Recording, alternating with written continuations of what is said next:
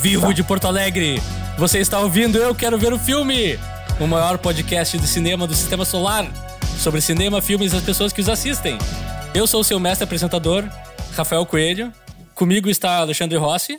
Bom dia, boa tarde, boa noite, ouvintes do Eu Quero Ver o Filme, a comunidade mais iluminada do mundo. e ele, o homem, o mito, a lenda, o bom filho que a casa retorna, Leonardo Wittmann está entre nós novamente. Bem-vindo de volta, Leonardo. Oi, pessoal. Como é que tá? Muito obrigado, muito obrigado. Tô bem, tô bem. É bom estar de volta. É? É. Tem certeza? Eu não sei se é, É, tão bom te receber mesmo- de volta. Bom, então eu posso, eu posso, ir- eu posso ir embora então, porque a gente, eu sei que a gente vai ter outro representante da minha família aqui. Talvez dois sejam Sinto o demais. Leonardo Por falar empolgadaço. nisso- Empolgadaço pro episódio de hoje. É. Eu já, eu já senti uma falta Tô de energia no empolgado. começo hoje. Desde a, que a gente começou a conversar, tu já tá meio. Não, não, mas calma, é que eu tô me segurando. Calma. Tá. É, E também entre nós, hoje nós temos convidado especial, especialista em. Não sei do que ele é especialista. Marcos Wittmann. Nos...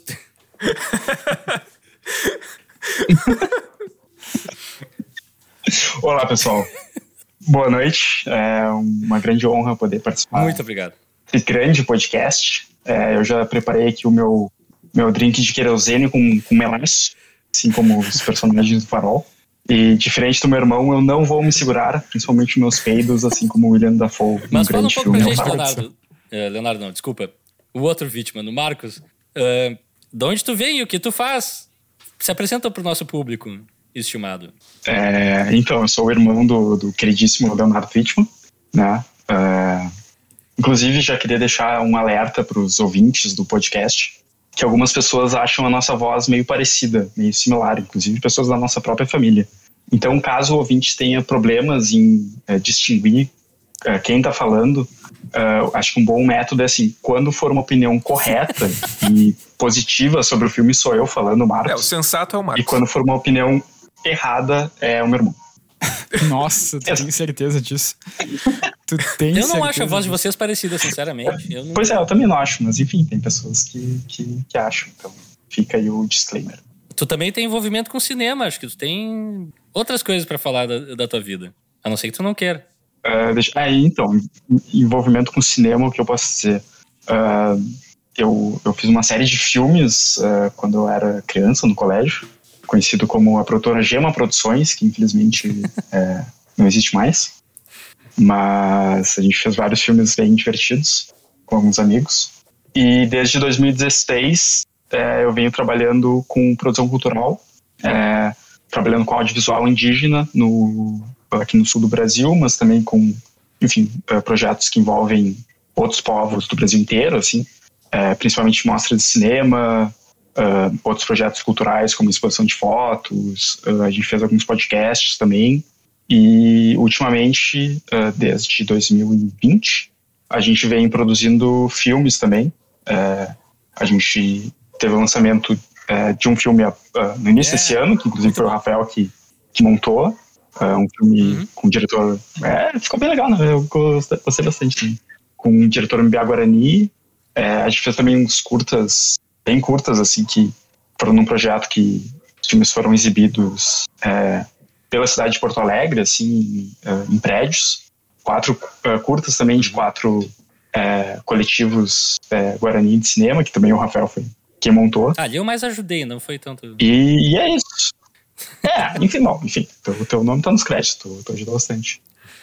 E, e é mais isso, assim, meu envol- envolvimento com, com cinema, além de gostar bastante e, e ir no cinema e ver Gostar, filmes. entre aspas, né? Hoje em dia tá meio.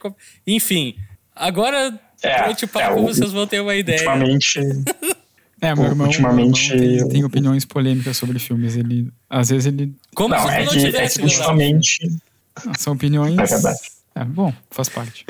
Mas eu tenho que dizer que, na verdade, ultimamente é o cinema que não vem me tratando bem. Então é uma relação tóxica, então eu não posso ficar calado sobre o que o cinema vem fazendo com a minha psique. 100%. Mas então, fa- é, então vamos puxar o lado positivo dessa relação tóxica. E tu se puder falar pra gente quais são os teus três filmes mais importantes. Não no sentido de importantes pra história, importantes pra ti, pessoalmente. Pro teu sentimento. Sim. sim. Então, essa- eu gosto bastante dessa pergunta porque logo Ah, e nos explica qual é o teu critério pra escolher os filmes. Sim. Uh, logo que vocês fizeram, acho, acho que foi o episódio zero, né? Que é vocês falando sobre isso. Uh, eu fiquei muito tempo pensando sobre quais seriam os meus três filmes. Eu não sei se. eh, Acho que prediletos não é a palavra certa, mas. uh, Uhum. acho que são filmes que talvez é, definam mais ou menos o meu gosto, assim, ou definam um pouco a minha personalidade para analisar filmes. É, então eu escolhi três filmes, é, meio que de gêneros diferentes, não exatamente talvez sejam os melhores desse gênero, mas são os filmes que eu mais gosto, assim. Ah, teve dois que vieram diretamente na minha mente, assim que eu comecei a pensar, e um terceiro que demorou um pouquinho. É, Uhum. então, eu vou começar com, com o primeiro filme que é de um gênero que não é muito conversado, inclusive aqui pelo- pelos excelentíssimos é, apresentadores do podcast, que é a comédia. Então, o meu primeiro filme é Monty Python em Busca do Cálice Sagrado. Eu é um filme- Excelente filme. é um filme muito bom e eu acho que tem um, um tipo de humor que não sei que me toca bastante assim um tipo de humor que, que eu gosto muito eh, tanto em filmes quanto em eh, na literatura enfim outras coisas e eu- Um eu- humor absurdista. é é meio nonsense mas também com alguns toques políticos e algumas coisas eh, Uhum. Enfim, é, eu acho que absurdo é o que define melhor. Ah, e é um, fi- enfim, é um filme muito divertido, eu vi várias vezes, assim, e eu gosto como ele brinca com todos os aspectos do filme, assim, desde os créditos até o final do filme, e as atuações e música e tudo mais. Sim. É, é muito bom, assim, eu gosto bastante. Ahn, o segundo filme é ah, um, um estudo de personagem, que é algo que eu gosto bastante também, que acho que é um, um tipo de filme bem interessante de se ver, assim, e inclusive eu acho que o Farol a gente até pode colocar dentro desse, desse aspecto. Pode. Pode.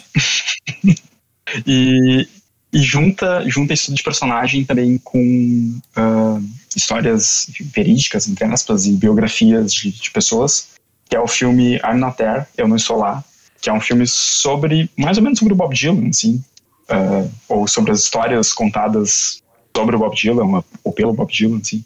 Que eu acho um filme muito incrível, porque são seis ou sete atores ah, interpretando né, sete personagens distintos, cada um sendo uma parte assim do Bob Dylan e eu acho que é um roteiro muito legal assim tipo como acho que é o Todd Haynes se eu não me engano o diretor ah, como que ele montou assim essa história ah, com tantos personagens que se eu não me engano não se encontram mas a história deles está mais ou menos interligada uma com a outra assim. E, e claro né, a trilha sonora também é, é muito boa assim. Então é, um- é, um, é um tipo de filme que É.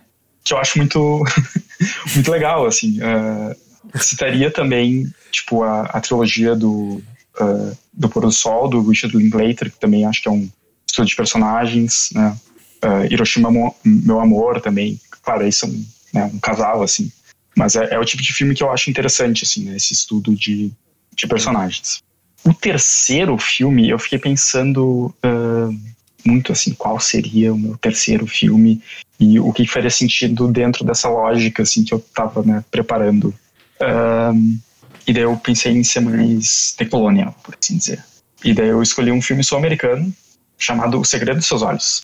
Filme argentino de 2011 se eu não me engano ah, ou 2010 e, e eu Excelente. Acho que é é 2010. 2010 né Juan José e Campanella. eu, eu escolhi ele, na verdade, por um.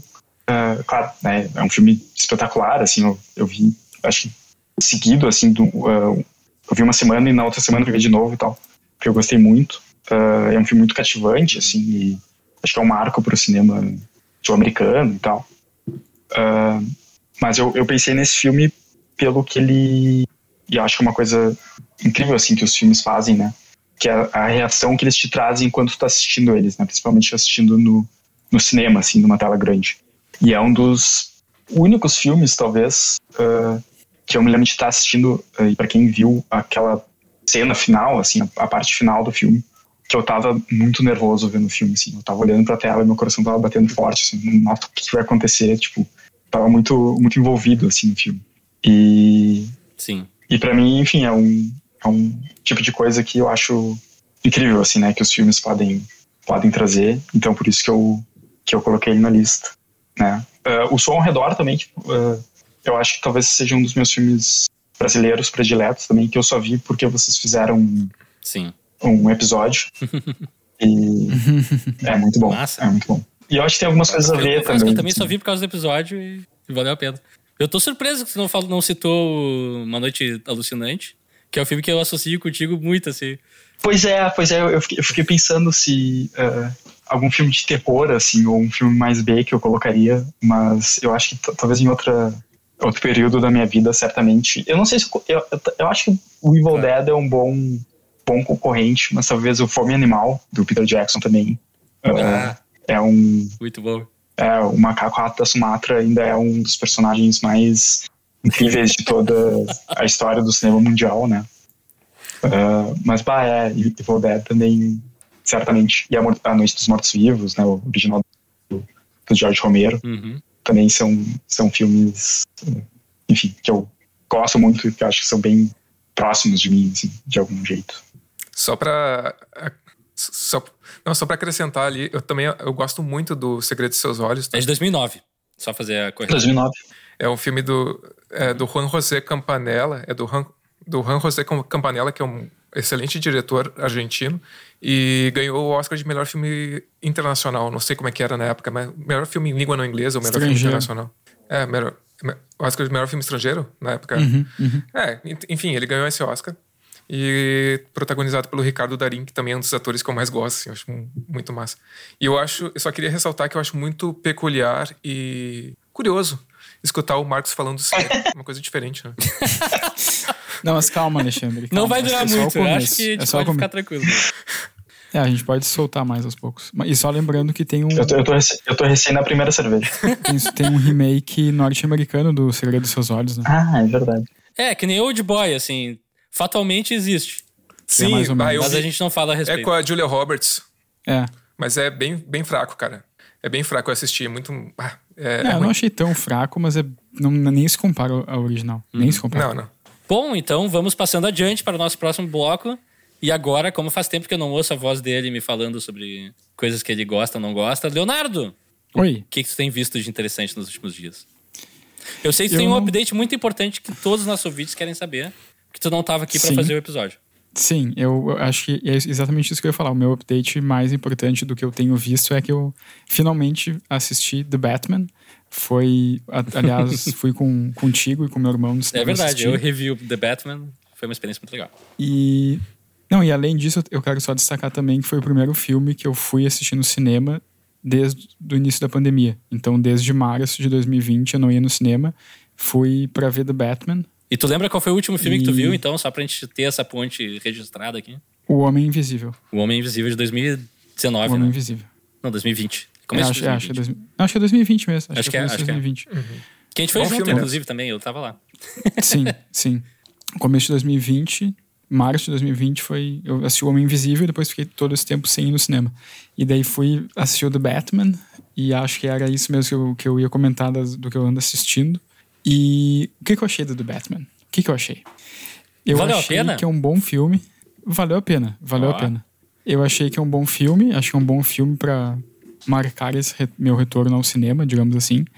Mas ao mesmo tempo eu vou te dizer que esse foi o único filme do Batman que eu assisti que me deixou meio indiferente. Todos os outros causaram alguma coisa em mim, coisas mais positivas, coisas mais negativas. Esse me deixou mais tipo, ah, ok, é um filme do Batman, com uma visão um pouco diferente do que a gente estava acostumado a ver no cinema, no sentido de ser um Batman mais detetive. Ahn, mas assim, eu me envolvi muito durante o filme, durante as três horas de filme.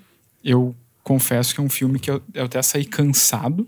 Ah, talvez por Ah, não eu ter- imagino. Também por essa ter- experiência de passar um tempo sem ir no cinema e de repente ver um filme de três horas é um pouco pesado.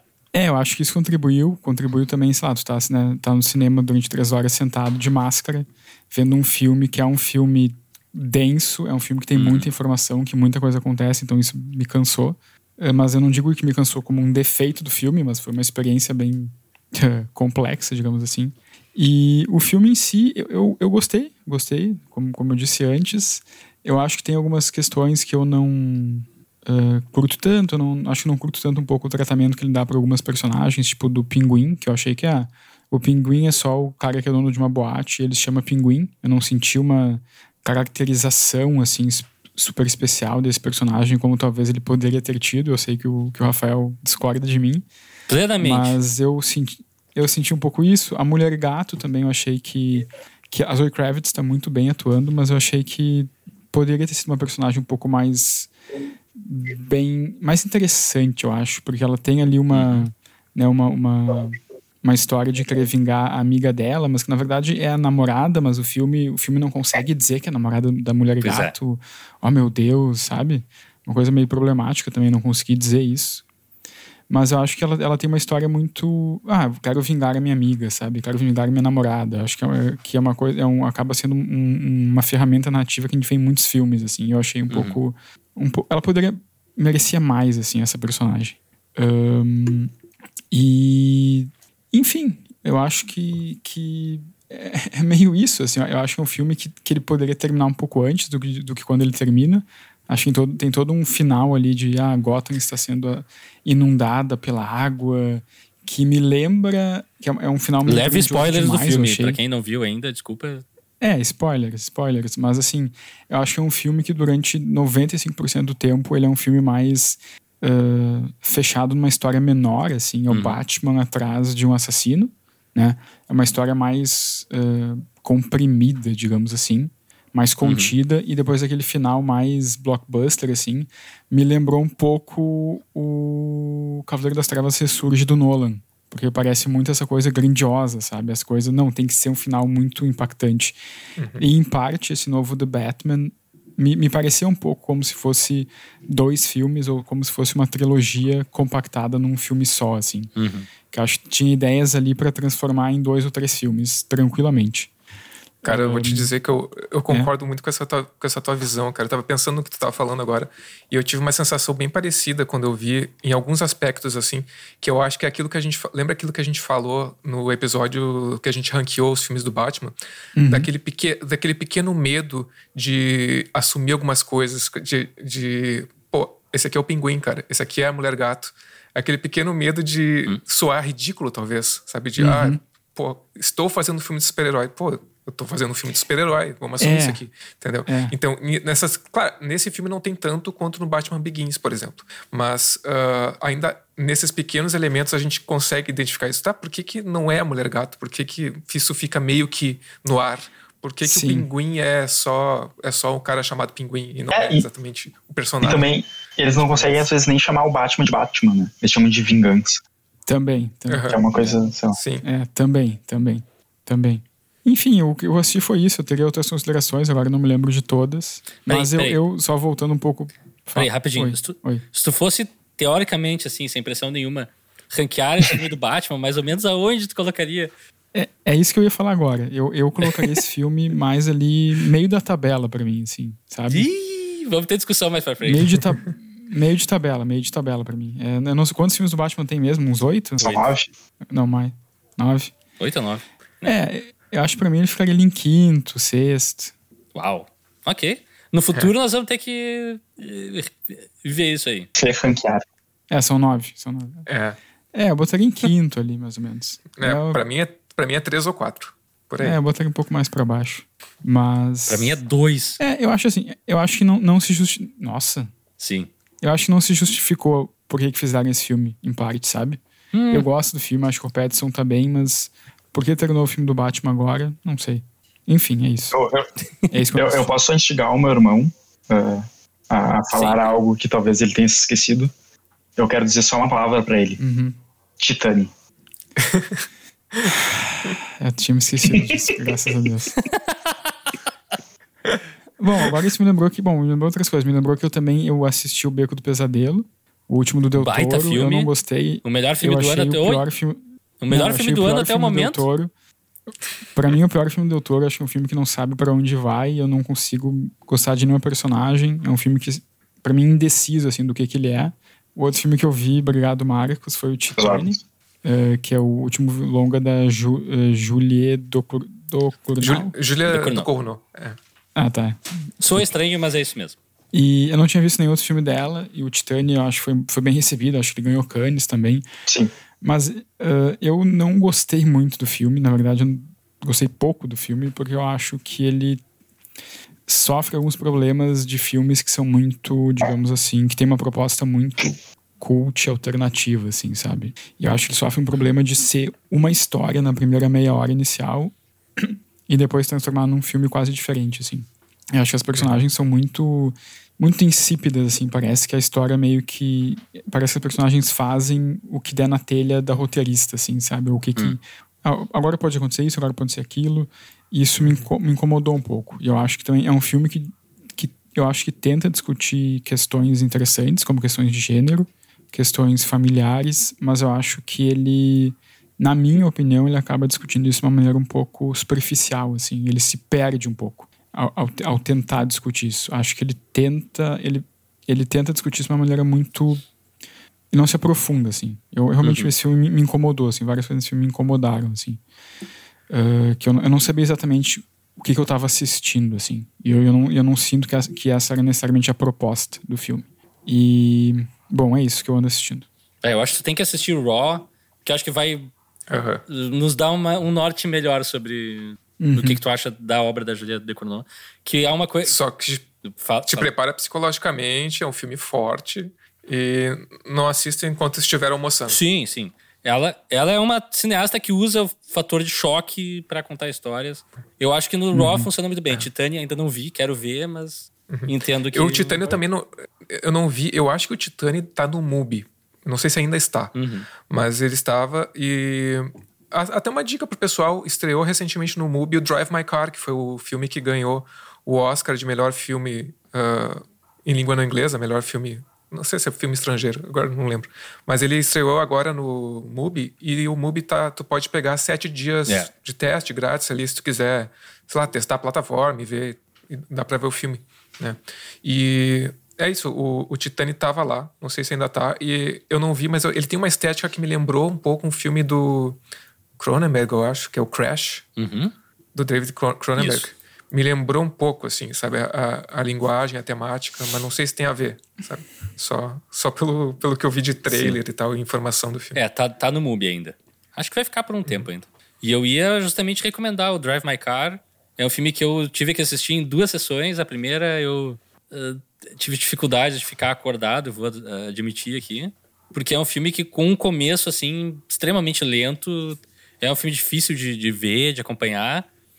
Mas assim, eu parei de ver depois de acho que 40 minutos de filme e tava nos créditos iniciais ainda.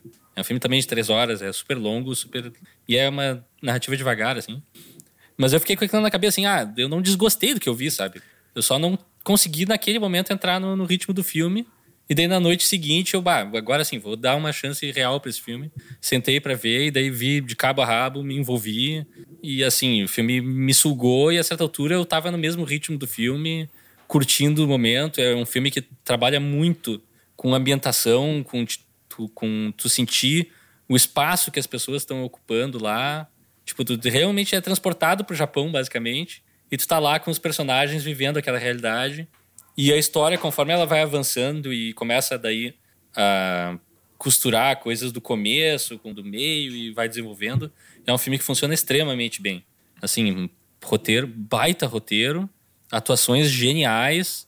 É assim, tem um autor, eu não lembro quem agora, que, tinha, que falava que um bom filme fala sobre a sociedade, o indivíduo e sobre cinema.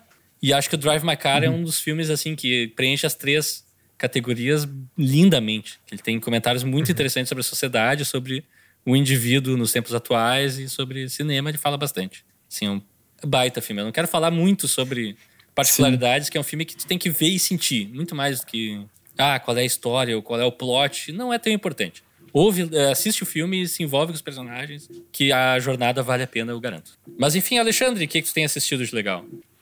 Então, cara, uh, hoje eu vou trazer duas séries que, que eu assisti. Séries, estou assistindo. Que novidade. Séries. ah, eu quero ver a série. Séries. É, eu quero ver a série. É, o meu momento, assim, da semana eu quero ver a série. uh, bom, além, além de ter visto um ótimo filme chamado Farol, uh, eu assisti não, não vai falar do séries. Farol ainda, calma, segura. eu assisti duas séries que uma foi a, a última temporada, é uma série que eu adoro, cara. Foi um dos motivos pelos quais eu resolvi assinar o Star Plus que foi Pose, tá? Uhum. Pose é uma série de três temporadas e ela fala sobre o cenário, né, acho que é, é, é, em Nova York, nos anos 80, 90, e fala muito sobre o cenário do ballroom, que são os salões de, de baile, e, e, e, fala também muito sobre a população LGBTQIA+, uhum. uh, que, participa, que participava, né? É, é, um, é uma série que eu acho que tem quase a, a grande maioria do elenco é formado por mulheres trans, né, e travestis. E, e, e, fala sobre essa, essa, cultura do ballroom, dos salões de baile que, que eram formados por casas, casas, né, que são que desfilam e com, com sei lá, com, com danças e, e movimentos e, e, figurinos e posturas, né, uh, uh, e, e, todo esse cenário fala sobre o cenário Vogue, né, que, é, que na segunda temporada é, é dedicada a isso. E, e também tam, sobre a, a, os preconceitos né, e a marginalização né, uh, das pessoas e como elas se acolhem nessas casas que desfilam nesses salões de baile. Né? Uh, também falando sobre uh, o boom, a explosão do HIV, né, o HIV, HIV AIDS nos anos 80 e 90, né, e as consequências disso, né, as consequências muito pesadas. É uma série é bem pesada nesse sentido.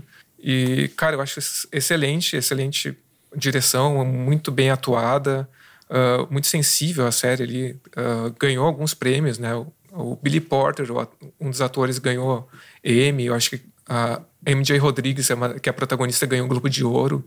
E, cara, gosto muito dessa série, uma das minhas séries favoritas, assim. E terminou agora na terceira temporada. Uh, Outra série que eu assisti, que eu estou assistindo no momento, estou na segunda temporada, que é totalmente diferente. Uh, é uma comédia, eu acho que é concebida ali pelo Taika Waititi.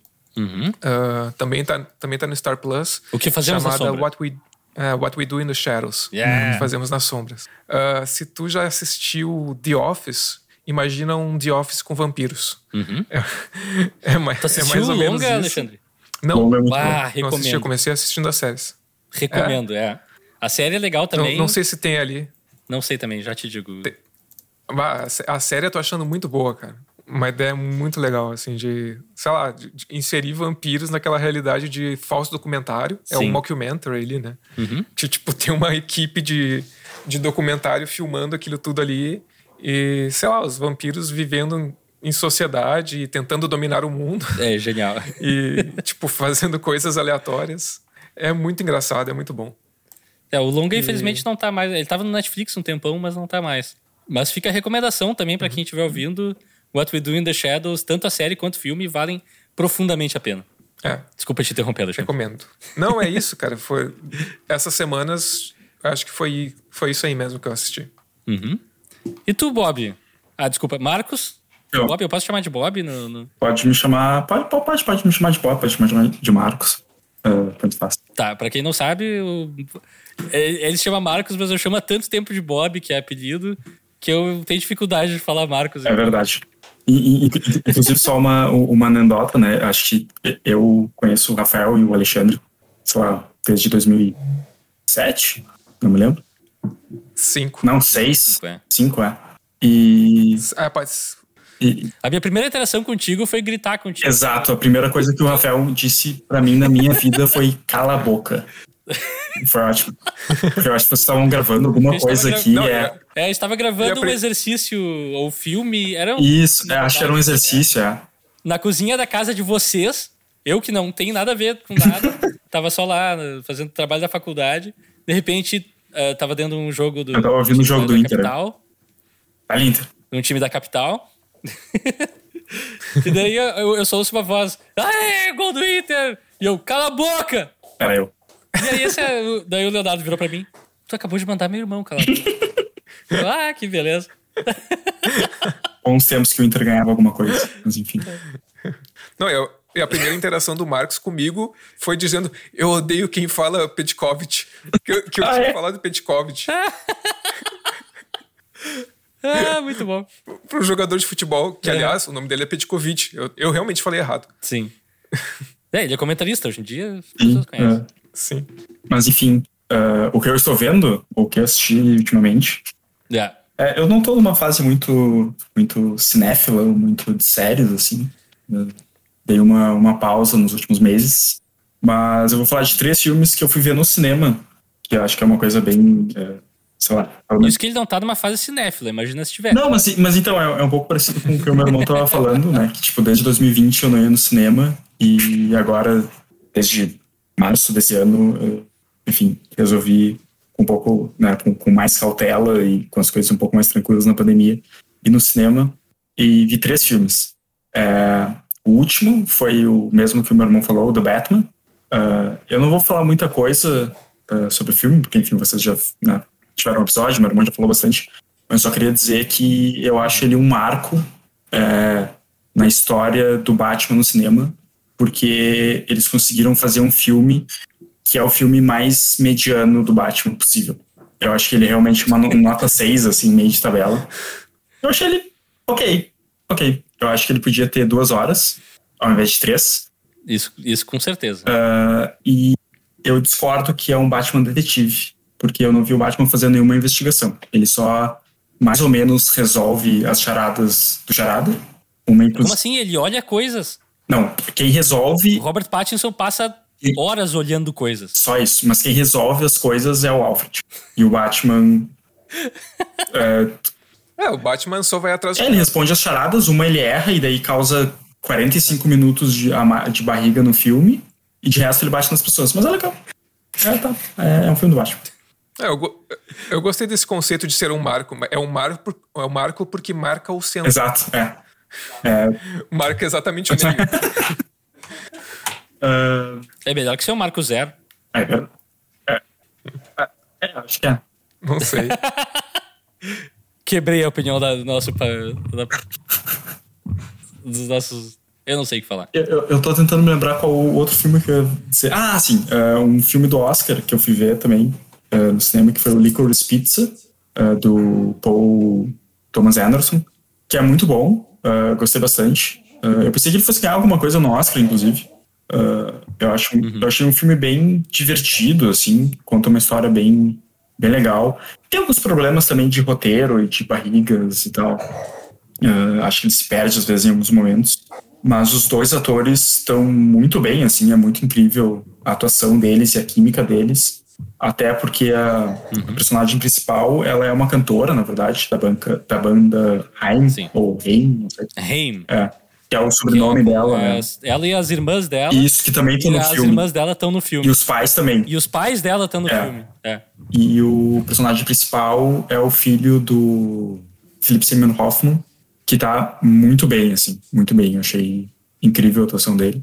Enfim, é um filme divertido, assim, pra... Tem, tem algumas partes bem engraçadas, tem umas partes mais emocionantes, assim. Uh, e, enfim, recomendo. E o terceiro. Só, só deixa eu fazer é, claro. uma vírgula rapidinha. Que eu não ia falar do Licorice Pizza, que é um filme que eu também assisti, mas agora que tu me deixou a deixa, eu vou ter que usar minha plataforma. eu achei, cara, eu fiquei surpreso quão bobinho eu achei esse filme. Tipo, e ele é um filme que é para ser uma história de, como a gente chama de coming of age ou de amadurecimento. Só que eu acho que ele não funciona, ele não realiza isso durante o filme. Eu acho que o personagem, principalmente do cara, é, não, vou, não quero entrar muito em spoilers, mas ele não tem um grande desenvolvimento, assim, durante o filme. O que, inclusive, me chama a atenção, porque o Paul Thomas, Paul Thomas Anderson é especialista em criar personagens, desenvolver eles ao longo de filmes inteiros. E isso me decepcionou um pouco, assim. E é um filme que é muito também baseado numa nostalgia por uma época que não... Cara, talvez pelas coisas mais estranhas para se ter nostalgia daquela época. Ele bate de uma veia meio parecida que um Era Uma Vez em Hollywood do Tarantino para mim que também tem uma nostalgia que tu fica meio. Hum, é, é, é verdade, eu acho que ele lembra coisa... um pouco isso, sim. E. É, dos personagens, eu acho que a, a, Eu não me lembro o nome deles, mas a, a guria, eu acho que ela tem um arco melhor, né? E o cara, realmente, sim. ele não sai muito do lugar, né? Mas, mas talvez seja isso, sabe? Porque ele é mais jovem, ela é mais, mais velha, não sei. E o terceiro filme uh, que eu vi no cinema, que na verdade foi o primeiro, né? Eu tô indo. Uh, do mais novo pro mais antigo, foi uh, um filme que tem provavelmente o pior elenco já reunido na grande tela, porque nós temos. Olha! nós temos. Deixa eu tentar pegar por uma certa hierarquia de coisas ruins, mas não, acho que não tem como.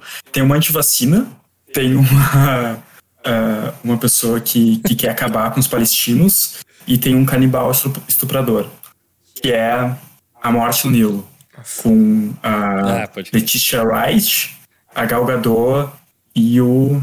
Qual é o nome do cara? Armie Hammer. Armie Hammer, exatamente. Uh, e para completar tudo, tem um inglês fazendo um francês, que é o cara que ganhou o Oscar agora, que eu esqueci o nome também. Kenneth Branagh, sendo o Poirot. Ah, pode crer. E tem um dos piores fundos verdes que eu já vi na minha, na minha vida. É tenebroso. E, enfim, não recomendo o filme. O primeiro, que é o uh, Assassinato no Expresso Oriente, é bem legal. É, é um filme decente, assim. Mas Morte no Nilo. Assim, passa duas horas. Mas. É. não recomendo. Ah, é uma pena que o, esse gênero de mistério de assassinato é um dos meus favoritos. E como tem poucos filmes ultimamente. Sim, é. Os poucos que tem, a maioria é bem meia boca. É, acho que era uma o, coisa mais. Facas e Segredos é o último que eu lembro de ser bom. Pois é, é verdade, é verdade. Isso é muito... E vai ser o 2, né? Assim como Mortal Kombat 2 também vai ser. Vai. Opa, alguém tinha que falar isso no episódio, mas. Vai ser Mortal Kombat 2. Pronto, agora o episódio já está Mas não é esse ano, tá? Não, não se empolguem. Infelizmente. Eu não gosto Bom, eu essa semana eu assisti o primeiro episódio da nova série da Disney Plus, da Marvel, O Cavaleiro da Lua, Moon Knight. Uhum. E, cara, eu achei muito legal o primeiro episódio. Ele começa bem mais dark, bem diferentão do que do, general, do geral da, da, da Marvel.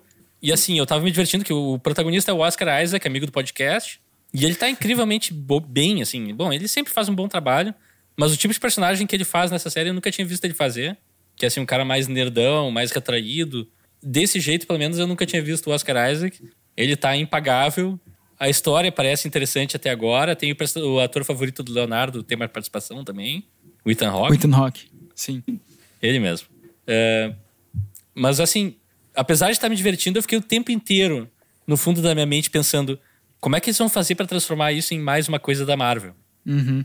Eles conseguem? a cena de todas as séries. Elas, eles vão conseguir de algum jeito ou de outro. Porque todas começam assim diferentes. A da WandaVision começa como uma sitcom da década de 50. O, o Falcão e o, o Soldado Invernal começa com outro clima também. E todos terminam com, enfim, coisas de super-herói acontecendo e grandes cenas de ação. Eu não sei como eles vão encaixar isso nessa série especificamente. Ela parece mais uma coisa mais psicológica, mais interessante. Veremos. Então fique ligado nesse espaço onde eu vou trazer updates, assim como as outras séries do Disney Plus que eu fico fazendo esse boletim semanal. ou bissemanal. Enfim, e é isso que temos para o momento. Nós vamos fazer uma pausa rápida para. Acabou o episódio? Recarregar as nossas, nossas bebidas. Acabou o episódio. Tchau, tchau, pessoal. Não tem mais filme nenhum para falar, né? Não, agora a gente tem que pegar um shot de querosene, gente para entrar no filme.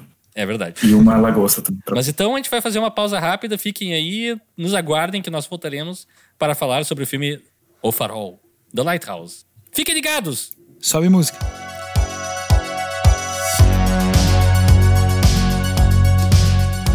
E estamos de e volta. estamos de volta com esse. Estamos de volta. Vai, fala, não. não vai, vai lá. Não, não, vai, vai, vai. Eu estava brincando. Vai lá, vai lá. Não, não, agora, agora que começou, vai.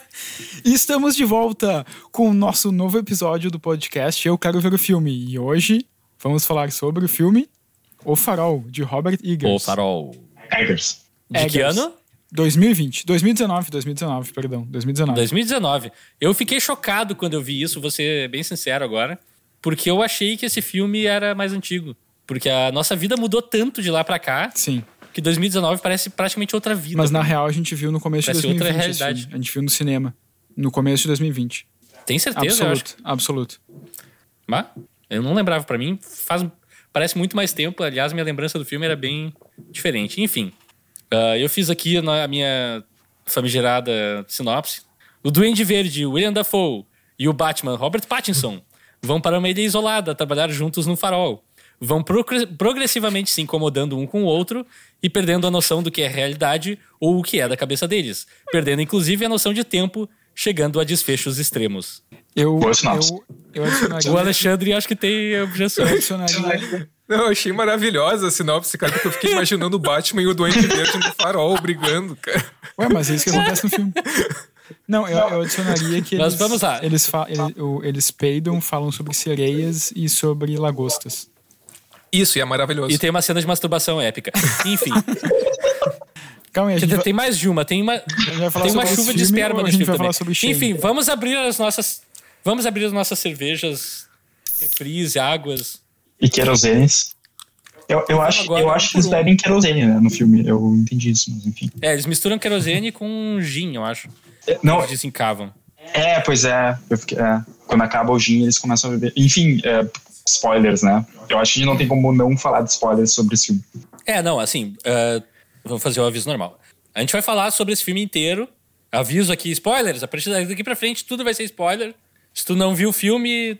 Eu não sei se eu recomendo ver, mas não, vale Sim. a pena ver. Vale a pena ver. É uma experiência. Assista, assista. Tá na. Prime Video, Amazon Prime Video.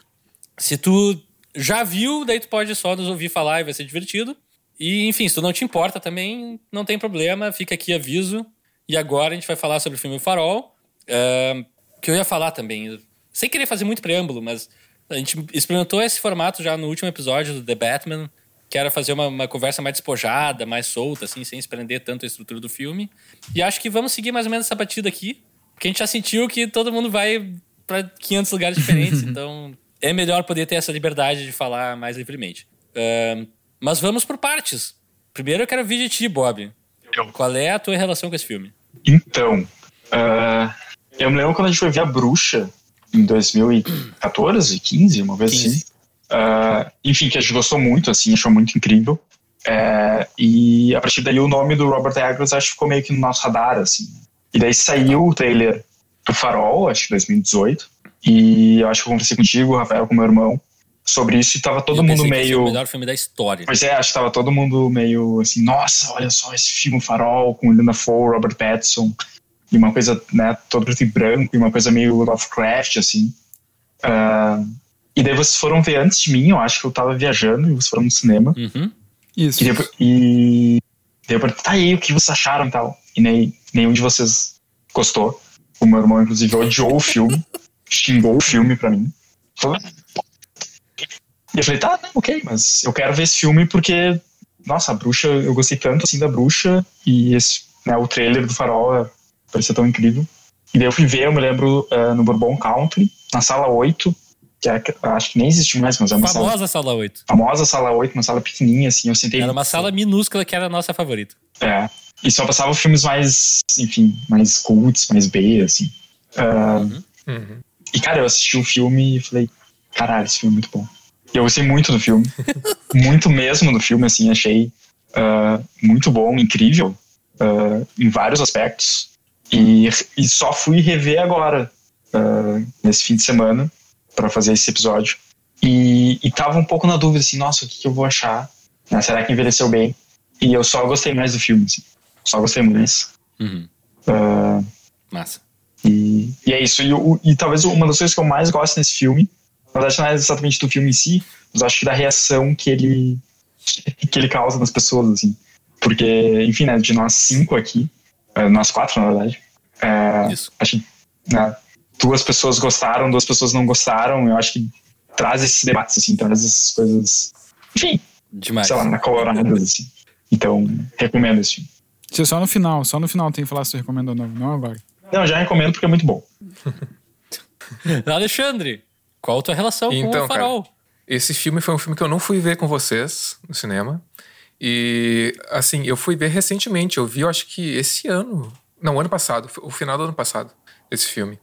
Ah, porque, assim, eu adoro A Bruxa. Eu acho A Bruxa é um dos grandes filmes, sei lá, dos últimos 10 anos. Tá? Acho um filmaço. E é um filme de estreia. Depois eu fui pesquisar sobre Robert Eggers. Eu não, tipo, eu não tinha pesquisado muito sobre ele. Eu não, não sabia a filmografia dele. Depois que eu fui ver que A Bruxa era a estreia dele com- como longa-metragem e tal. Achei maravilhoso. Ali, na Bruxa, ele já tem um trabalho de simbolismo muito forte. Ah, aí fui ver ano, ano passado o Farol, tá? E assim, eu não, eu não tinha grandes expectativas. Eu já tinha ouvido vocês falarem do filme e não- vocês não gostaram, então as minhas expectativas não estavam tão altas assim. Mas assim, eu acabei eu não eu- eu não vou dizer que eu gostei tanto quanto o Marcos, porque ele falou que eu não achei isso sensacional. Eu achei um bom filme. Achei um, um filme bom. E assim, eu acho que primeira coisa sobre esse filme, a gente tem que compreender a proposta dele, cara. Não adianta. Tu, tu não vai querer comer um bolo de morango pensando que é pizza, tu nunca vai ficar satisfeito, tá? Tipo, é, é um filme experimental, simbolista, com algumas nuances de surrealismo. Uhum. Ele é isso, cara. Uh, e, assim, eu achei que ele poderia ser um filme muito pretencioso, uh, mas, curiosamente, ele tem é um elementos surrealistas e porque não é. Eu não acho. Eu não acho. Que... Eu, eu, acho que pretencioso não é um adjetivo ruim também. Eu acho que pode ser pretencioso e pode fazer alguma coisa boa. Eu acho farol pretencioso, como eu acho a bruxa pretencioso também. E eu acho que falta no cinema. Não, mentira. Pode ser. A, a, bruxa talvez um pouco mais, mas o farol, pra, cara, o farol para mim é um filme tão simples. É muito simples. É, é... Ele tem vários. Ele, ele, tem vários recursos estéticos diferentes ele tem isso, pode parecer, ah, tem muitas coisas diferentes, tem uma sereia, tem, sei lá, aquela, as, as cenas estéticas da, das gaivotas defecando no, no Robert Pattinson. Tem cenas que são quadros, né? Quadros uh, conhecidos e tal, aquela cena do Exato. William Dafoe jogando um raio de luz no Robert Pattinson. É um quadro que eu não me lembro Sim. do título e tal. Uhum. É, ele utiliza de vários recursos estéticos, mas ele quer ilustrar uma ideia simples, que é uh, a confusão mental gerada por um ócio ou por, uma, por, um, por um ambiente hostil na cabeça de uma pessoa e a progressão disso. E eu acho que é só isso que uhum. o filme. Até algumas críticas. Eu, eu tenho algumas críticas pontuais ao filme que, que são realmente derivadas dessa proposta, que eu acho que é uma proposta restrita do filme. Eu acho que, por exemplo, ele poderia ter um pouquinho menos de duração. Poderia ser um filme de uma hora e meia, uma hora e vinte. Ele é um filme de quase duas horas, mas por ele ter uma, essa proposta tão que é, que é centrada nisso, talvez ele pudesse ter um pouco menos de tempo. E tem outra coisa que eu acho também, que é uh, essa proposta que é mais assim experimental, simbolista.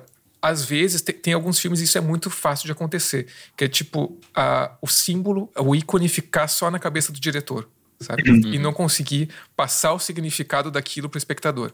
Isso pode acontecer muito, é muito difícil dosar essa informação nesse tipo de proposta, sabe? Então, em alguns momentos isso acontece, parece que as coisas ficam meio vagas em, em alguns momentos. Essas são algumas críticas pontuais que eu tenho, mas no mais, foi um filme que me pegou muito por, pelo lado sensorial também. E eu acho que essa questão de de incomodar as pessoas, um filme de que incomoda, eu acho que é proposital. O, Robert Eggers queria que causasse uma confusão nas pessoas também, um incômodo. Né? É, eu, eu, gostei da proposta. A, até só uh, isso que tu me falou agora da proposta do diretor e tipo, né, se ele consegue passar isso pra plateia. Uh, eu me lembrei de um filme que vocês fizeram um episódio há pouco tempo que é o Homem Duplicado, né? O Enemy. Uhum. O, o, Farol é mais ou menos uh, aquela última cena, assim né? Que parece uma coisa normal e de repente tem uma tarântula gigante, tipo, que, que diabos é isso? Uh, uhum. E, e, e te, acho que tem um pouco disso, sabe? De uma confusão e daí, tipo, tá, o que, tá, o que tá acontecendo nisso? Uh, eu acho que o Farol até talvez seja mais direto do que o, o Homem Duplicado. Eu acho que o Homem Duplicado realmente não explica e não dá muito é, uh, combustível, assim, para tu tentar interpretar aquilo. O Farol acho que não. Eu acho que é realmente um estudo sobre, sei lá, sobre a loucura, sobre dois personagens, sobre isso que o Alexandre falou do ócio e. Isolamento. Isolamento, alcoolismo. Isolamento. Masculinidade. Uhum. Sabe? Várias coisas, assim. É. para mim, ele é um filme que tenta falar sobre várias coisas e não fala sobre nada, assim. Tipo, é que o que eu senti reassistindo o Farol há uns dias atrás foi a mesma coisa que eu senti quando eu assisti a primeira vez no cinema que é um filme que eu simplesmente não consigo entrar no filme. Eu não consigo, tipo, parar de pensar a todo momento que eu tô assistindo a um filme. Tipo, pegando um exemplo mais recente, quando eu fui assistir o The Batman no cinema, depois de um tempo eu entrei no filme. Eu, eu tava ali envolvido com a história, envolvido com o que estava acontecendo, eu tava curioso. Mas o Farol é um filme que, para mim, pelo menos, é como se tivesse uma barreira, assim. É como se eu não conseguisse uh, realmente ter interesse no que ele tá tentando me dizer. Em nenhum momento. Em nenhum momento. Para mim, o que eu tô vendo não é uma história. Para mim, eu sinto que eu tô assistindo cenas soltas, assim. Cenas soltas que não têm uma conexão, digamos assim, que não são que não são uhum. orga, que, que não são um organismo completo, sabe? Mas eu acho que, que um pouco essa minha dificuldade de entrar no filme passa um pouco pela, uh, pela estética dele, porque enfim ele é filmado com uma lente super antiga que enfim que não era usada no segundo uhum. tempo ele tem um formato de janela que é 4x3 né ou é menos né é, é um, próximo é um, disso é, é 1.9 por 1 1.9 por 1 Uh, e ele tem toda uma estética de um filme mais antigo, é preto e branco e tal. E não que seja um problema. Uhum. Mas acho que ele tem. Ele faz muito questão uh, de parecer um filme mais antigo. Ele faz muito questão de parecer um filme. E isso é uma coisa que eu não consigo. Eu não consigo daí. Eu não consigo entrar na história, eu não consigo entrar no filme. Eu acho que eu, que eu senti uma uhum. coisa parecida há muitos anos atrás, quando eu assisti um filme chamado Dead Man, do Jim Jarmusch, que acho que também tem, tem uma estética um pouco parecida, preto e branco e tal, que constantemente eu, eu, eu sou lembrado de que, ó, isso não é uma... Isso é um, é um filme. Isso é um filme. E eu acho que um uhum. pouco esse é um dos meus problemas, não meus problemas, assim, mas um pouco meu, digamos, meu impeditivo que eu tenho com esse filme. Eu não consigo entrar nele, eu não consigo me interessar por, pelo que está me sendo dito. E eu tenho a sensação constante de que para mim, o Farol é um tipo de filme que, ok, ele deixa coisas em aberto, eu não acho que seja um problema em filmes, eu gosto de filmes que tenham finais abertos, que tenha interpretações ficam abertas, como, por exemplo, O Homem Duplicado, que a gente fez recentemente aqui no podcast, que é um filme que eu gosto muito, mas O Farol, para mim, é um filme que constantemente abre várias possibilidades, várias interpretações, uh, e eu acho que a proposta dele é essa, de tipo, ah, pode ser várias coisas, pode interpretar isso aqui de várias maneiras, mas para mim, ao mesmo tempo que isso é a proposta do filme, para mim isso também é o, é o, principal pecado do filme, assim, o principal defeito do filme. Porque ele tá meio que atirando para tudo que é lado, assim. Ah, será que isso é a uhum. imaginação do Robert Pattinson? Será que é a imaginação do William Dafoe? Será que esses dois caras existem? Será que só um deles existe? Será que essas coisas estão acontecendo realmente estão acontecendo? Será que existe um bicho com tentáculos em cima do farol? O que, que é essa luz do farol? Uh, eu não. Quando é uma coisa assim que abre muitos, muitas uh, muitas direções, eu não consigo me interessar porque eu sinto que é um, que é um exercício meio insosso, assim, um exercício meio vazio, para mim. E é um pouco isso, assim, eu, eu acho que em comparação com a Bruxa, a Bruxa é uma história, uma narrativa mais, mais coesa, mais linear. E o Farol, ele vai para um lado quase oposto disso que eu não, que realmente não consigo me encantar, assim. Uhum. Bom, eu é, vou, vou, me revelar agora. Sabe, assim, de, de tempo em tempo tem aquele filme que tu, tem, tu vê, tem uma primeira impressão, daí se passa tempos, tu muda de cabeça, muda de ares, e daí tu revê o filme e tua opinião muda drasticamente. Hum. Sabe esse tipo de filme? Sim. E não é o caso do Farol. Não é o caso do Farol. Eu reassisti e pensei. Ah, algumas coisas achei que funcionaram um pouco melhor, algumas coisas achei que funcionaram um pouco pior para mim da segunda vez. Mas muito da, da minha frustração com o filme é parecido com o Leonardo. Assim, eu acho que, por exemplo, a bruxa ela puxa simbolismo, ela traz referências a, a, a, a fábulas infantis, coisa e tal. Só que tem uma linha condutora mais clara e, o, e chega a um final mais uh, lógico, tanto de motivação de personagem quanto de a influência do mundo naquela personagem faz sentido, ok. O Farol para mim é muito porque toda a informação ela é contra, contradi, contradita em algum momento nesse filme de todos os personagens. Uhum. Então, eu sei, eu sei qual é a proposta, eu sei, assim, intelectualmente eu sei, não digo tudo, mas a maioria das coisas que o filme está fazendo, eu entendo. Tipo, não é, o meu problema não é isso, não é que eu não esteja entendendo o filme, mas é como ele, ele se contradiz tantas vezes, eu não sei exatamente o que ele está tentando me dizer. Ele não chega a me dizer nada, ele, diz, uhum. ele aborda vários assuntos, e como o Leonardo falou, eu concordo também, ele não se aprofunda muito em nenhum, não que necessariamente precise se aprofundar, mas eu acho que ele faz isso de uma maneira, para mim, frustrante. E quando chega no final, eu penso, uhum. ok, o teu final é simbólico, eu entendo o que que tu tá referenciando, porque eu sei que é a chama do... do ah, qual é o nome do, do Prometheus? Mas, cara, é, isso não me adiciona nada, até porque eu não conheço direito esse personagem do Robert Pattinson ao final. Nenhum dos dois, né? Eu sei que ele é um cara que roubou a identidade de alguém se isso é uma coisa boa ou ruim, não sei. Qual consequência tem isso para essa história especificamente? Nenhuma, sabe? Então, são esses detalhes assim que aos poucos vão descascando o meu, meu engajamento com o filme e no final eu fico meio, tá, e daí? Uhum, eu também, eu também. Eu acho um filme, assim, incrivelmente bem atuado pelos dois protagonistas. É. Um filme fantasticamente fotografado. Eu acho ele tem alguns problemas de leitura para mim pelo preto e branco em alguns planos, que não, não tem tanta clareza, mas é poucos. E assim, esteticamente ele é fabuloso. Mas eu acho que na hora de encaixar tudo faltou algo. É, na, na verdade, assim, cara, Eu não sei, a minha impressão desse filme é que ele é muito menos sobre uh, uma compreensão uh, ou decodificação uhum. de uma narrativa e muito mais sobre as sensações e a. É, é, sobre, sobre as sensações e, e, e, experimentar. Na verdade, é um ensaio sobre a, um processo de confusão mental, um processo de enlouquecimento. Né? Sim.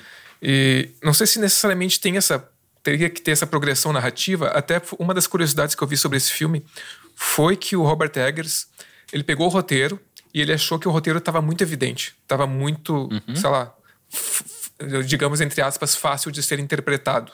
E ele pegou e quis bagunçar propositalmente o roteiro porque ele queria causar no espectador a mesma confusão mental que estava ocorrendo com aquele personagem, né? Uh, então eu acho que por mais que o filme ele apresente algumas interpretações sobre o que está acontecendo ali, ele se mantém firme a essa proposta de acompanhar uma progressão dessa, dessa perdição, né, dessa, uh, dessa, desse conflito interior. É um, é um conflito interno ali. Até tem uma cena que eu acho que explica muito do que é o filme, que é quando. Acho que é mais no começo, quando o, o personagem do Defoe está conversando com o do, do Pattinson, que são só os dois, né? Sim. Né? que uh, o Defoe diz: Ah, uh, se referindo à vida de marinheiro, que o tédio torna os homens em vilões, né? Uhum. É, e que, e que para isso a bebida é o melhor remédio. Daí o Petson fala: Ah, mas a, mas a bebida torna os, torna os homens estúpidos.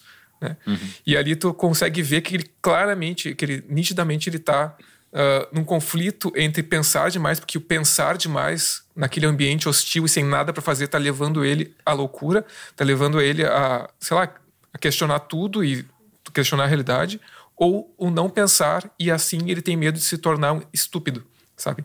Então, esse tipo de, de eu acho que esse é o tipo de questionamento e, e também uh, os elementos estéticos que tu falou bem, que ele é maravilhosamente filmado. Uh, o grão muito aparente né, na, uhum. na, fotografia, um granulado que alguns enquadramentos eles realmente lembram pinturas, não só por referência, mas na tela nos lembra uma pintura. É. Né? Uh, o som também muito importante né, para criar um ambiente de tensão, de incômodo, né? Incômodo ah, no espectador também, aquele. É, esse, ah, toda hora esse bagulho. O, né? Os peidos do William Dafoe. Utilizados. Bizarros. É, uh, e, Estavam roteirizados, um por um. É, inclusive para mim ali, claro, essa é uma interpretação que vocês já trouxeram, mas o William Dafoe para mim ele não existe. Para mim ele é a representação do farol do, do, do da hostilização daquele ambiente. Uh, inclusive, o nome dele é Thomas Wake. Uhum. Né? Waker. É. E o, é, Acho que é não é Wake? É Wake. É, é, Thomas, é Thomas Wake. O que me levou, me levou a pensar que aquilo poderia ser tipo um sonho, um pesadelo lúcido do, do Thomas, do Robert Pattinson também, né? Que é tipo acorde de Thomas. Uhum. uh, é, para mim, ele é, ele é a representação uh, humana né, a personificação daqui, da hostilização daquele lugar, do, do, do, quão hostil é aquele lugar, né? E não sei, eu, eu tive uma eu, eu, eu, eu, compreendo a visão do Leonardo ali de tipo de ter uma barreira com esse filme. Eu acho que fica muito difícil de assistir esse filme sem tu conseguir entrar nele, sabe? Sem tu conseguir, sei lá, embarcar naquilo que o Robert Eggers te propõe. Fica realmente meio solto. Mas tem que, sei lá, eu, eu consegui porque eu pensei, ah, esse aqui é um filme que eu vou, vou sentir ele, vou ver qual é que é essa, essa loucura, uhum. a força das imagens, né? Um filme que aposta muito na força das imagens, né? Sei lá. É, tipo, uh, é, eu acho engraçado, assim, porque eu, eu concordo com, com o que o, o Leonardo uh, disse, mas eu, eu poderia usar praticamente os mesmos uh, argumentos para dizer por que, que eu gostei do filme, assim. eu não sei, eu consegui entrar muito no, na narrativa, assim. Uh, pela questão da estética, que realmente eu acho, né, como vocês falaram, super bonita, assim. E, e eu acho que essa coisa do, do quadrado, né, da, da tela ser quadrada, uma coisa que, que eu não tenho mais vendo agora pela segunda vez, que, que não sei, né, foi a, o que me passou agora, assim. Mas ao mesmo tempo que ela passa uma, uma certa reclusão, principalmente nas cenas uh, uh, de dia, né, que daí tu tem um pouco mais de claridade, tu vê aquele quadrado né? E tu vê as, as partes pretas no lado da tela, assim, te causa essa coisa de, tipo, tá, eles realmente estão numa ilha e estão uh, presos nisso. É. Uhum. Quando as coisas estão mais escuras e cenas de noite, uh, esse mesmo quadrado, pela, pelo contraste das, das cenas de dia, parece que ele expande muito mais, assim. E exatamente esse contraste me deu uma coisa assim, tipo, essa mudança de perspectiva, sabe? De realmente estar tá no escuro, de... porque o filme realmente, o, o, o, preto dele é muito preto, né? Uh, não é uma coisa que, na, que nas cenas uh, de noite e tal, tu consegue ver que tem um quadrado ali na tela. Não, é tipo, parece que tu tá envolto por aquilo. Assim, pelo menos foi o que me passou vendo agora, assim. Não, total. Eles usaram um negativo antigo também, que tem uma sensibilidade uhum. muito mais baixa. Tipo, uhum. onde não tem muita luz, ele não expõe nada. Sim, é. Inclusive eu tava lendo sobre isso, que eles tiveram que, tipo, as lamparinas, eles tiveram que ligar na tomada com uma luz super forte. E tinham cenas que Sim. nem o Robert Pattinson nem o William Dafoe estavam se vendo, assim, porque tava muito claro. Pra, realmente para pegar essa luz e sombra, assim. E, enfim, e também essa coisa da, da confusão de tu não entender exatamente o que tá acontecendo. Uh, claro, tem filmes que eu não gosto quando isso acontece. Eu acho que, tipo, né, fica uma coisa mais, sei lá, pretensiosa, fica uma coisa confusa. É, e o, o Titane, que, tipo, realmente é um filme que, como meu irmão falou, parece que é falar de várias coisas e às vezes tu acha que ele tá indo pra um lado e daí não, tá, não vai e não se aprofunda e tal. Uh, mas, não sei, no, no Farol não parece exatamente isso ele parece realmente uma história simples, sabe, direta. Tu tem um início, tu tem um uhum. fim e te, tem um meio, meio que ele seja mesmo sendo conturbado, assim. Uh, e é por isso que eu falei no, no início que me parece muito um, um, estudo de personagem, né, um estudo dessa, dessa loucura, assim. E eu acho que ele faz isso muito bem, e isso me cativa, assim, de um certo jeito. Uh, mas eu entendo que, né, talvez, sei lá, outras. É, de algum jeito ele bateu em mim. Eu falei, nossa, isso, isso é legal, isso é bom, isso me atinge de um certo jeito. Essas coisas né, mais simbólicas que ele traz, essas coisas que tu fica confuso. O, o, o personagem, isso é um sonho, isso é real, isso é confusão mental dele, isso é alguma coisa uh, do, da bebedeira dele que está causando. Né? Uh, esse personagem existe, não existe, o que ele está vendo é real, o que ele está vendo não é real. Uh, eu acho que é um conceito legal de ser utilizado em filmes e eu acho que, pelo menos para mim, o Farol consegue fazer isso muito bem, assim. Então, pois é. É, eu acho que ele perde um pouco, porque ao fim e ao cabo, tipo, a, a minha cena favorita nesse filme, uma das minhas cenas favoritas, é quando eles estão é, achando que é o último dia, daí tem um incidente com o pássaro lá, que o, o Pattinson mata um pássaro que não, não deveria matar, que o William Dafoe acredita ser... Que dá mais sorte. Isso, dá, traz mais sorte. E de noite, daí tem a chuvarada, o barco não vem, eles não são buscados. E eles estão conversando e o Pattinson, não, vou pegar o bote de resgate, vou sair daqui. E o William Dafoe fala, cara, tu tá falando isso há semanas. Porque a gente tá aqui faz já semanas, não foi ontem que, os, que o barco não veio. E daí tem essa virada, assim, de que, ah, talvez o tempo seja uma coisa desdobrada mesmo, e, uhum. ou talvez a gente perde a sanção. Essa é a minha coisa favorita no filme. É, tu, tu fica na dúvida se isso é real tempo, ou se é o William Dafoe brincando com a cabeça do Robert Pattinson. Né? Exato. Mas ao mesmo tempo eu acho que ele não hum. chega a fazer nada com essa informação. Porque acaba virando meio que uma informação de ok, esses caras estão loucos, e daí ele reforça essa tecla até o fim do filme, assim. E isso me chateia um pouco, sabe? Dava para brincar mais, talvez, dava para trazer algo mais interessante. Ficou chateado, Rafael? Fiquei chateado. Ah, tá. Esse filme me machucou. não, eu não quero ficar aqui só falando mal, acho que é um filme que tem muitas coisas boas também. É? É. Vamos linkar elas então.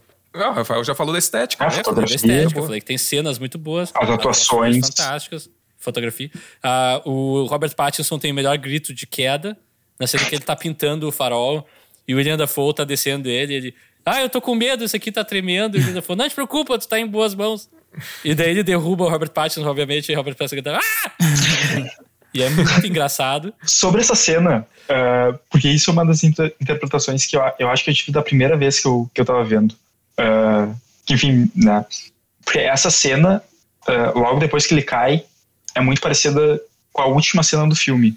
Uhum. Né? Porque Sim. ele tá caído, ele tá com tinta branca no corpo e na cara. Isso lembra fezes de. Uh, é, é, albatroz. Eu não sei se é albatroz, é. Uh, eu não me lembro o nome do pássaro. Não, isso é o gaivotas. Isso, gaivotas, é gaivotas.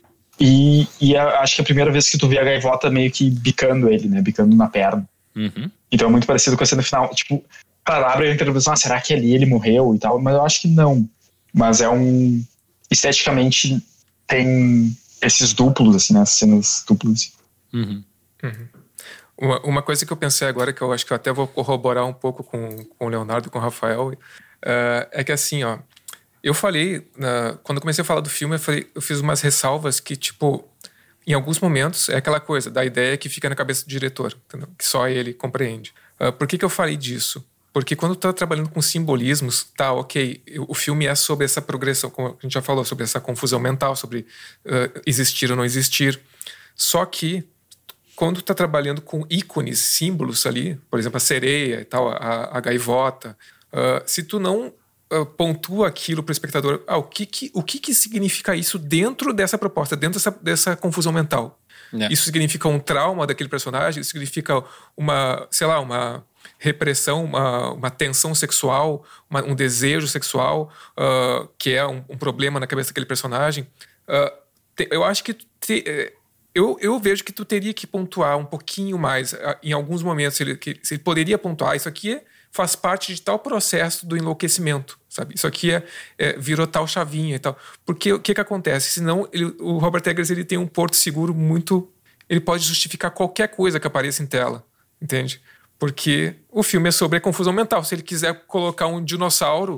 Tipo, ah, o cara tava maluco ali, ele tava pensando em dinossauros. Sim. Entende? Uh, então, é, é por, por, isso que às vezes eu acho que. Não é, não é sempre, eu acho que no geral o filme sustenta a proposta, mas em alguns momentos isso me incomoda um pouco, sabe? Essa, essa coisa de, ah, vamos jogar alguma coisa aleatória aqui, que isso aqui a gente já tem uma proposta tá justificada. É, mas são sempre imagens e símbolos uh, ligados ao mundo deles, né? Uh, é a sereia, é, que é, é ligada ao mar, são as gaivotas, são. Sim acho que é tipo a primeira visão. É o Proteu, que o William da Força, a altura se transforma. Isso, é. É tipo a, a própria. A, aquela cena. Na... Sim, é, tipo, como, sei lá, um bicho do mar, assim, o Poseidon e tal.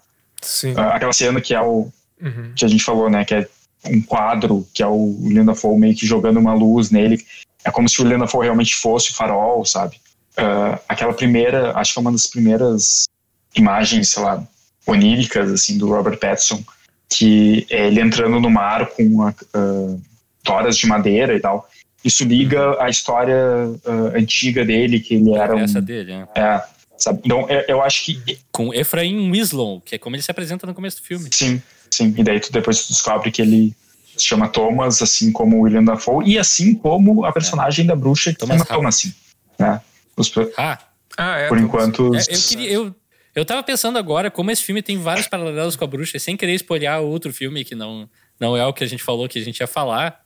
Falou que ia falar, enfim, pleonasmos à parte. Uh, mas eu tava. Isso é uma coisa que para mim a bruxa faz muito bem e que também é uma história sobre um personagem, talvez uh, lidando com sanidade ou perdendo a sua sanidade, de alguma maneira. Mas acho que é um filme que ele consegue pautar esse norte e te deixar saber que é uma personagem não confiável ao longo do filme sem te dar uma rasteira, assim. É, é um filme que tem uma narrativa diferente, né? Uma sim, narrativa sim. um pouco mais clássica, mais clássica do que. Eu acho. É aí uh... que tá, eu acho que a bruxa é. Ele é falsamente uma coisa mais clara e mais simples. É, mas eu tô falando em comparação com o farol. Né? É. Em comparação com o farol. E para mim o farol parece que, ah, gostou daquilo, vamos fazer dez vezes mais e acho que ele Sim. investiu demais na estética e talvez. Assim, cara, é que assim, eu pensando eu fiquei pensando bastante sobre o filme, porque justamente eu não queria chegar aqui só falar mal.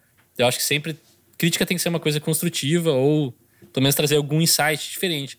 Mas são pouquíssimos elementos nesse filme que acho que se tu muda uma coisinha aqui e ali, acho que para mim passaria a funcionar, sabe? É trazer um pouquinho mais de certeza de que ah, um desses personagens pelo menos era de tal maneira antes de chegar aqui e agora é assim. Mas é, nem isso fica claro. Eu concordo com isso. O Pattinson, ok, ele tá ser. ficando louco com essa experiência. Pode ser. Mas ele também te, teve uma atitude de psicopata antes. Daí ele fica uhum. meio que. Ah, tá. É, okay, eu, eu que acho que, tá que sendo... tipo, eu acho também um problema que. O que, que tá em jogo aqui? Eu acho que um pouco um problema nesse filme que as personagens, elas não. Digamos, elas não vão para lugar nenhum ao longo do filme, sabe? Elas não têm uma evolução. Elas não ficam tipo. Ou involução. Ou, in, ou involução. Elas não começam, digamos, mais piradas e ficam menos piradas. Ou começam menos piradas e ficam mais piradas. Parece que é uma coisa sempre um, platô, assim. Parece que é sempre tudo muito estático, de certa forma.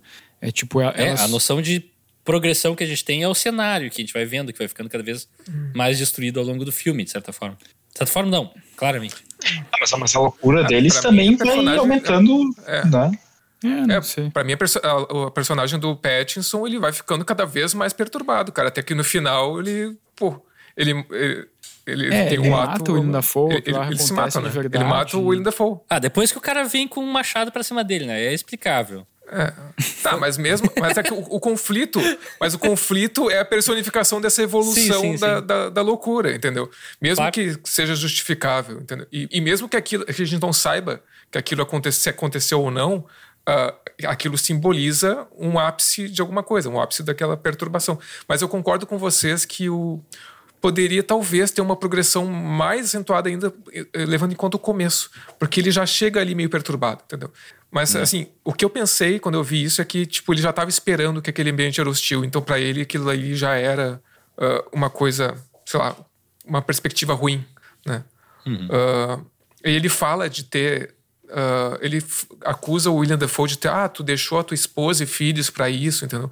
Parece que ele estava falando com ele mesmo, ele estava se sentindo talvez culpado de deixar para trás a vida dele, entendeu? E estar ali. Então eu acho que ele já chegou ali com essa, sei lá, se sentindo um pouco perturbado, digamos assim. Mas eu vejo essa, essa evolução. E uh, eu não sei se vocês chegaram a ler alguma coisa sobre o roteiro do filme, assim, como ele foi criado e influências e tal. Porque, enfim, é, é escrito pelo Robert Eggers e pelo Max Eggers. É, acho que é Max Eggers. É, base, é baseado, livremente baseado numa história. Né? É, então, tipo, uh, surgiu, na verdade, com uma ideia do irmão do Robert Eggers, que ele queria escrever uma história sobre uma história de fantasmas que acon acontecia num farol. Tipo, tinha um fantasma num farol. E eles iam fazer isso antes da bruxa, na real. Só que daí a bruxa teve, uh, uh, enfim, financiamento, daí aconteceu e tal, e daí depois da bruxa, o Robert Eggers falou, não, vamos escrever um roteiro juntos, né? E, tipo, eles fizeram muita pesquisa, assim. Claro, pesquisa por si só não, não diz se um roteiro é bom ou não e tal. Mas, tipo, eles, e o Robert Eggers tem muito isso, até o próximo filme dele, o The Northman, tem uma super pesquisa por trás, assim, né, sobre os vikings e tudo mais. Uh, é, ele é um cara obcecado por reconstruir as épocas. Sim. E eu acho isso muito legal. Na bruxa funciona lindamente também. É, e eu acho que no farol também, até assim. falam de uma maneira meio incompreensível. Sim. É, tipo, é eles foram atrás de vários documentos históricos e também de estudos sobre uh, enfim, o modo como as pessoas falavam e tal. E daí o William Dafoe, ele tem uh, um sotaque de marinheiro ou de pessoas que trabalhavam no mar naquela época e o Robert Pattinson tem uh, um sotaque de pessoas que trabalhavam, uh, né, tipo, uh, ele é um lenhador e tal, mais do norte, né, perto do Canadá e tudo mais. Então eles tiveram muito esse, esse cuidado e tal. E claro, daí tem né, influências do, sei lá, do Herman Melville, do Lovecraft também, mas ele é meio que livremente baseado numa história real, que também é isso. Daí eu fui pesquisar e tem, tipo, tem muitas versões sobre essa história, porque as pessoas não não sabem direito o que aconteceu. Uh, que eram dois farole, faroleiros, acho que no início do século XIX, uma coisa assim. E um deles, e os dois chamavam Thomas, né? E um deles, uh, as pessoas sabiam que ele já tinha um histórico meio de violência e tudo mais. E outro cara era um cara, era um cara mais velho. E esse cara mais velho acabou morrendo. Uma versão que eu li é que ele teve um ataque cardíaco. Outra versão que eu li é que ele teve algum tipo de acidente uh, no trabalho dele e ficou, tipo, dias agonizando até morrer. Tem uma possibilidade né, dele ter sido assassinado pelo outro cara. Só que daí, tipo, eles iam ser resgatados, ou iam, né, ia acabar o turno deles, só que teve uma tempestade e tudo mais, eles tiveram que ficar muito tempo lá. E esse, o, o Thomas, que sobreviveu, meio que fez um, um caixão, uma coisa assim, para esse outro cara e deixou ele do lado de fora, né, porque eles tinham pouco espaço, e amarrou ele de algum jeito, e daí parece que, tipo, teve alguma tempestade, o caixão abriu e o corpo desse cara ficou batendo na janela, assim, durante dias e dias, enlouquecendo esse outro Thomas, assim. Uh, uhum. E, mas, mas, é isso, tipo, tem muitas versões e tal, e tipo, o que, que realmente aconteceu, o que, que não aconteceu, né? Uh, isso, e, tipo, é uma história ver, é tão verídica que, pelo que eu li, uh, depois desse episódio, a lei sobre quantas pessoas uh, tem que estar num farol nos Estados Unidos mudou para ao invés de duas pessoas, três pessoas, né? Pra, enfim, caso acontecesse alguma coisa desse tipo, assim. Uhum. E, é, é, eu, eu acho que é muito isso, assim, né? Tipo, é, eu acho que ele, o filme, o Farol, bebe um pouco sobre isso, sabe? Sobre essas. Assim como a bruxa, né? Que é o, o subtítulo da, da bruxa é. Uh, não sei o que, é Folkstale, né? Tipo, é um, meio que uma lenda, né? Uhum. E, e, o Farol A tem New um Century pouco. Fox, uh, Folktale, algo assim. É isso. É meio que, sei lá, uma história, uma lenda urbana, uma coisa, né? Meio que tu pegou de ouvido, assim, daí abre para essas várias interpretações, né? E é, e é por isso, assim, né? A gente tá nós quatro aqui conversando e cada um tem um pouco de. Ah, será que isso aconteceu? Será que é isso? Será que é aquilo? Ah, e- Eu não tô conversando. Ainda nessa linha, Não, peraí, só, só eu queria- rapidinho, rapidinho, rapidinho, só pra não perder o fio. Sim. É a New England Folktale no título, Isso. título da bruxa. Ah, tá. Pode e, falar. e o, o farol também Não, não. ocorre na Nova Inglaterra, né? No norte da Nova Inglaterra. Na mesma área. Que é onde o Robert Eggers nasceu, acho, ou passou a infância, um troço.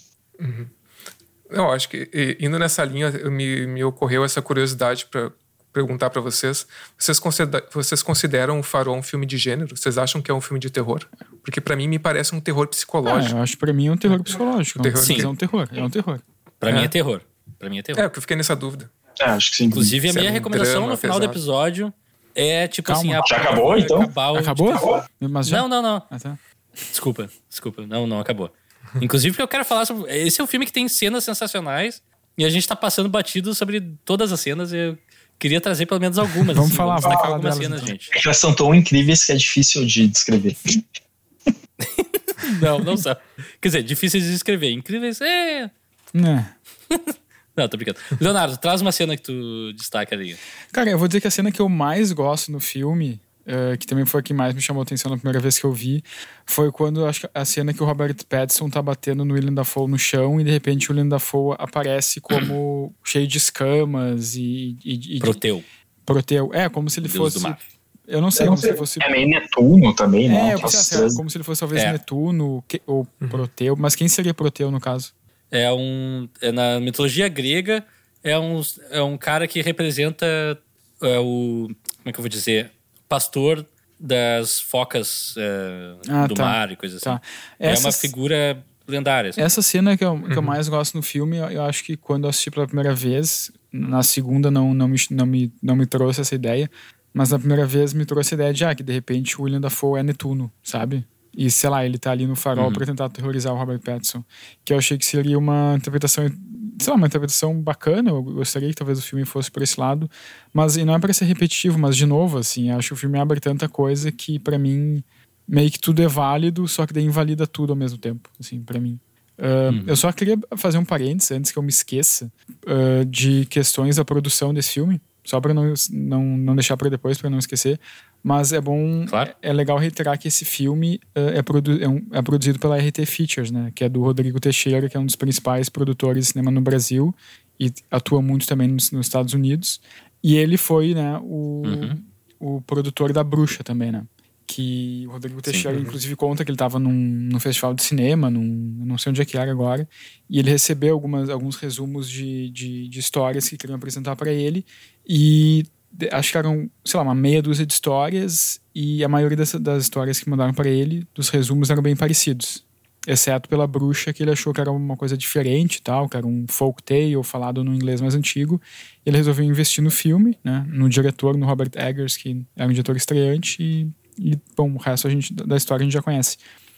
Mas daí mais pra frente, eh, depois do lançamento da Bruxa, eh, os estúdios hollywoodianos ficaram muito interessados no Robert Eggers.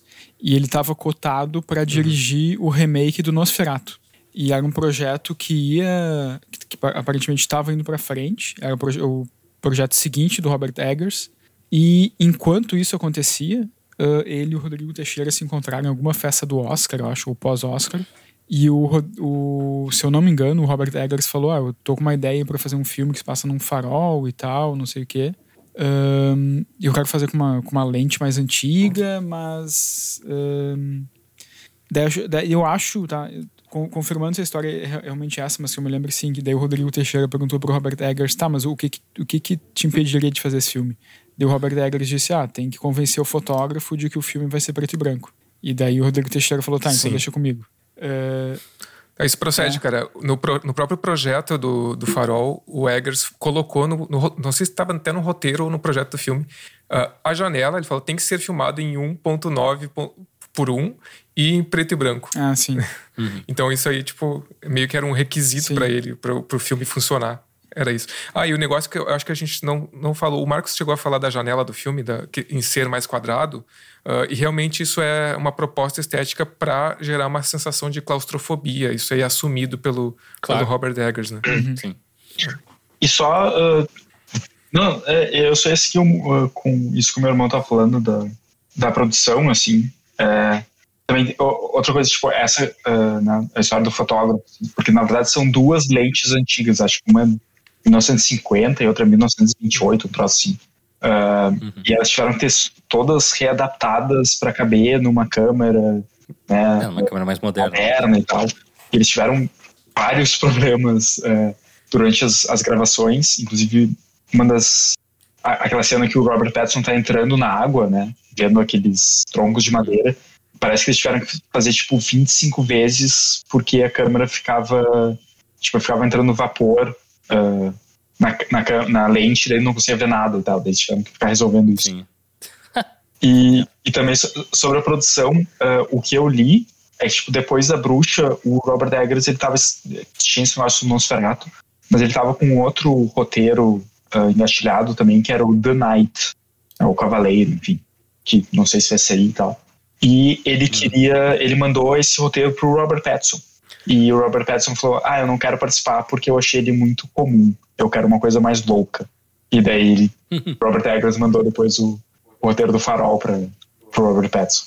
Mas, ah, legal, não, não sabia disso, não sabia. Mas aí também, enfim, continuando um pouco o que eu tava falando antes, que daí o Robert Eggers uh, tava com essa história de fazer o próximo Nosferatu, mas ele daí apresentou pro Rodrigo Teixeira a ideia do Farol, depois mandou o roteiro do Farol pro Rodrigo Teixeira, o Rodrigo Teixeira leu e, enfim, gostou e tal, e entre idas e vindas acabou produzindo o filme, mas ele conta também que o, o ator inicial que o Robert Eggers tinha pensado para fazer o papel do William Dafoe era o Daniel Day-Lewis e que o Robert oh, Eggers chegou a se, a se reunir com o Daniel Day-Lewis.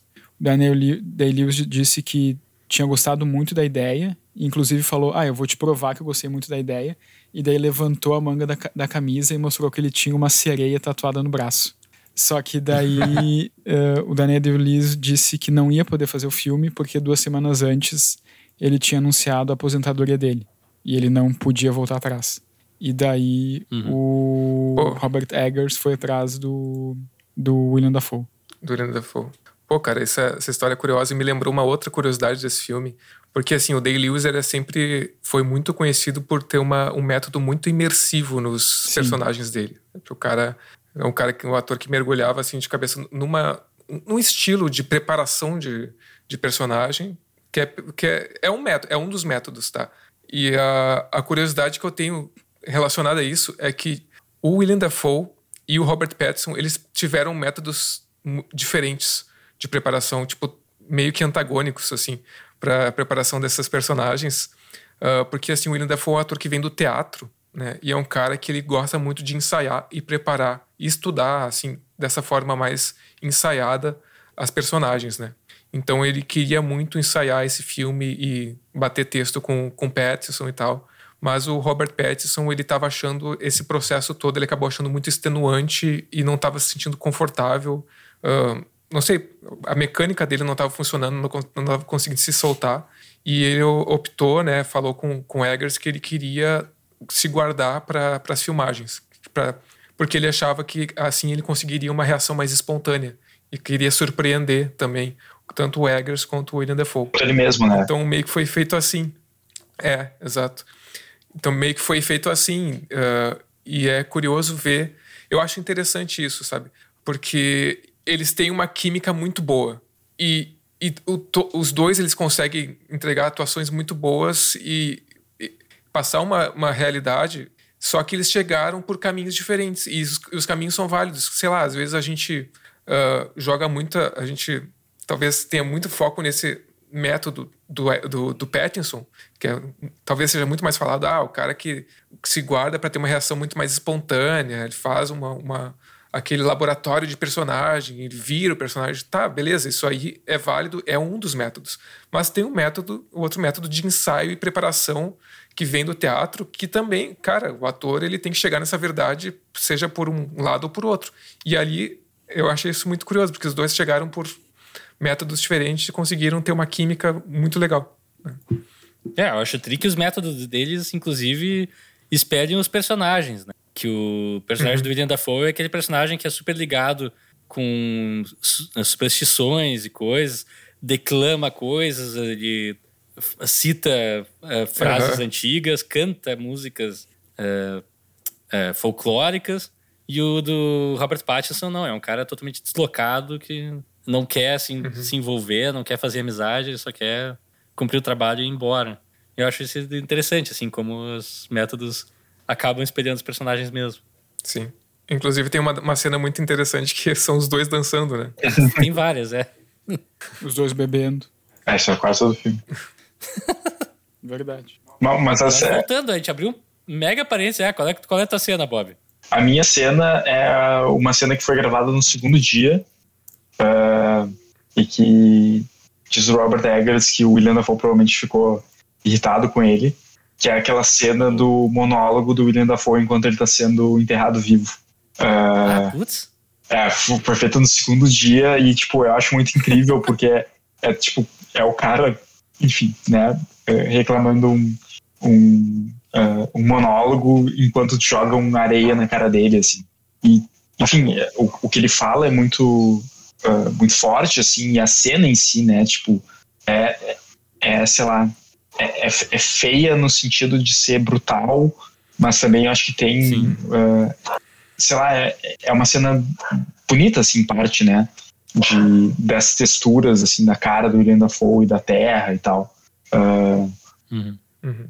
E é, eu ficaria com, a, com essa cena, assim, como, como um, um ponto forte, ou sei lá, um, uma coisa que me marcou assim do, do filme. E a cena, a cena final não, a cena que o Robert Pattinson olha pro finalmente para luz do, luz? do farol e aquilo vai tipo estoura completamente o branco e o som daquela cena e, e os gritos. Grito é. também. E eu me lembro quando eu vi aquilo no cinema, eu fiquei tipo, caralho, o que tá acontecendo? Uh, acho muito incrível. assim, esses closes na, uh, na face do, dos dois personagens em momentos extremos, uh, eu gostei bastante. É. Eu ia citar essa mesma cena, cara, a cena final, mas até a, a, a, continuação dela eu acho impactante também. Que ele cai pelas escadarias e aquela, aquele plano final eu acho muito, esteticamente muito bonito, das, das gaivotas em cima dele, Sim. ele todo sujo, né, todo uh, marcado ali. Eu acho, para mim, uma das mais marcantes mesmo, o, o, final do filme, assim. É, aquela cena final também eu gosto muito, ele com o olho detonado, todo. Uhum. Ah, é realmente um quadro, assim. Sim. Um, e uh, como é que eu vou dizer? Qual é a interpretação de vocês da luz? Eu quero ouvir vocês, porque eu não tenho a mínima ideia. Que, bom, desde que ele chega, ele começa a perceber que o William Dafoe vai hum. pra. É, quer dizer, o William Dafoe mantém aquela distância. Não, tu não pode ir lá, só eu cuido da luz. E daí ele uh, observa de noite o William Dafoe tirando a roupa e ficando na frente da luz. Daí tem a cena que ele vai, tá lá em, em, no andar de baixo e começa a respingar esperma para tudo que é lado que é chocante. Ele vê um, e, o, e o Robert Pattinson vê um tentáculo também. Vê tentáculos. Sim. É. Uhum. E daí no final, o Robert Pattinson, depois de assassinar o William Dafoe, vai até a luz. Ele abre a. A luz se abre para ele, quer dizer. Ele olha para a luz e a, a, interpretação que fica é que ele começa a ficar louco, dá uhum. gritos distorcidos e tal. Ele cai do, do farol e daí é devorado por gaivotas. Mas assim, o que, que é esse conhecimento proibido? Eu sei que é baseado no, na história do, do Prometeu, que a, tinha a luz, que era o conhecimento proibido. Hum. Mas o que, que, seria isso nesse caso? É, eu não sei. Eu, eu realmente eu, fiquei mais por essa visão de tipo, é uma coisa que. Não, é, não necessariamente enlouquece eles, mas algo que, como se algo que viciasse eles de certa forma, como se fosse algo que eles não pudessem mais viver sem, assim. Uh, mas, sinceramente, além uhum. disso, eu não fui muito, assim, tipo. Não sabia que era mais voltado para essa história do Prometeus e da luz. Bom, se bem que, uhum. se bem que, bom, também a história, na história do Prometeus ele também fica, eu não sei se é esse agora, mas que ele é acorrentado e depois as gaivotas e pássaros bicam os olhos dele. É, então, então acho que isso também acontece no Farol, né? Tem pássaros vão lá e bicam Exato. o Robert Pattinson. Uhum. Uh, mas, é, não sei, é, enfim, não sei. Mas pra mim é uma mistura de tantas coisas que eu fico confuso. é, eu pergunto mais por curiosidade mesmo também, porque eu também não tenho uma resposta muito concreta, assim. Eu acho que a luz é um símbolo, mas ela não, eu não entendo o que ela poderia estar simbolizando. Sim. Exceto, assim, é, de fato, pegar essa uhum. coisa mais literal de conhecimento, de algo proibido. Uhum. Mas não sei o quanto disso é intencional. Ou é para ser lido assim. É, pode ser essa, essa questão. Eu também não tenho uma, uma conclusão sobre isso. Foi para mim foi da, um pouquinho daqueles elementos que ficaram um pouco soltos, uhum. tá? Uh, ah, para mim no final pode representar o ápice dessa dessa loucura ou até co como ele mata o personagem do Defoe, ele meio que se torna o farol, se torna a personificação daquele lugar assim, na uhum. mente dele. Uh, e essa questão do conhecimento também tem é um, é um conflito que o personagem tem, né? Ele ele é, é aquele diálogo que eu falei, que ele uh, fica dividido entre buscar esse conhecimento e querer não querer ser estúpido, né? Uhum. Ou se livrar dos, pens dos pensamentos é, e, e, conseguir viver, viver são, né? Então, talvez naquele momento que ele chega lá, ele se entregue a essa, essa loucura, né? Não sei. Mas é, é uma coisa que eu acho que não fica... Não sei se tem um, uma interpretação correta para isso, entendeu? Sim. É, aí é um pouco da minha bronca com o filme, assim. Acho que quando o filme chega nos seus finalmente, eu não entendi. Não é não entendi, é eu não. É, não me trouxe algo. Nenhuma sensação, assim, muito definida. É, para mim, para mim também não. O que, que tu achou da luz, Bob? Qual é a tua leitura? O que, o que representa a luz do farol? Não sei. Viu? Ninguém sabe. Até quem defende o filme fica. É, significa algo.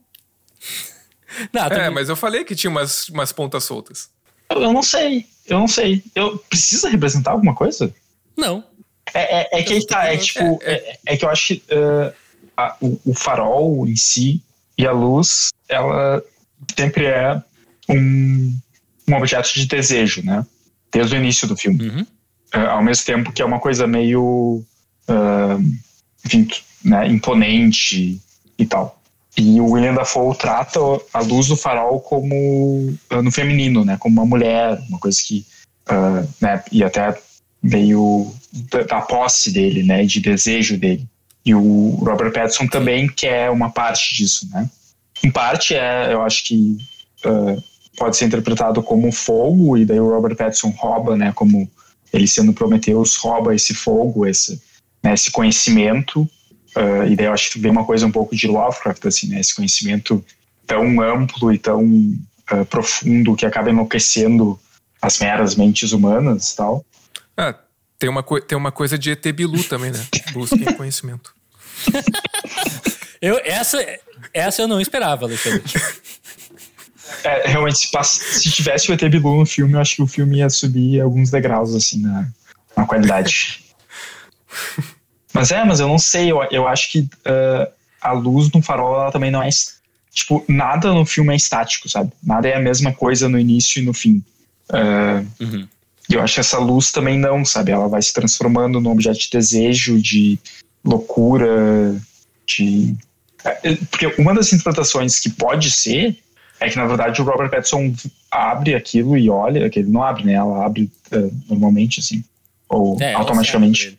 Mas de repente era só uma luz do farol, sabe? Mas ele tá tão louco e tão fora de si que essa.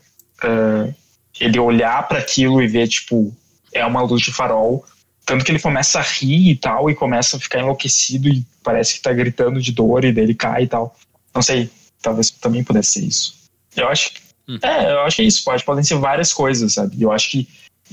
Acho isso que é legal, sabe? Abrir para essas várias interpretações. E eu acho que o Farol faz isso muito bem, embora, ok, talvez às vezes não funcione, eu acho que nem todos os filmes funcionam no Farol. Talvez pudesse ter um pouquinho mais de direcionamento, em parte, mas não sei, acho meio. Assim como a luz do farol, o filme em si, é, para mim, é meio fascinante por causa disso, assim, né? Por essa dúvida, assim, tu tá tentando conquistar. conquistar né, essa narrativa turbulenta, assim, e misteriosa e tal.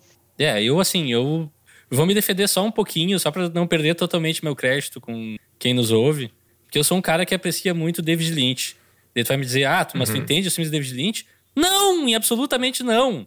Mas eles sempre me levam numa jornada, é, pelo menos emocional, ou de sentimento, como o Alexandre fala bem é, perspicazmente, eu acho, é, muito forte, assim. Eu acho que o Farol, nesse caso, não... Enfim, eu tô batendo muito na mesma tecla é. também. E criticando o filme mas eu acho legal... eu, eu, não, eu acho legal isso que tu falou, Rafael.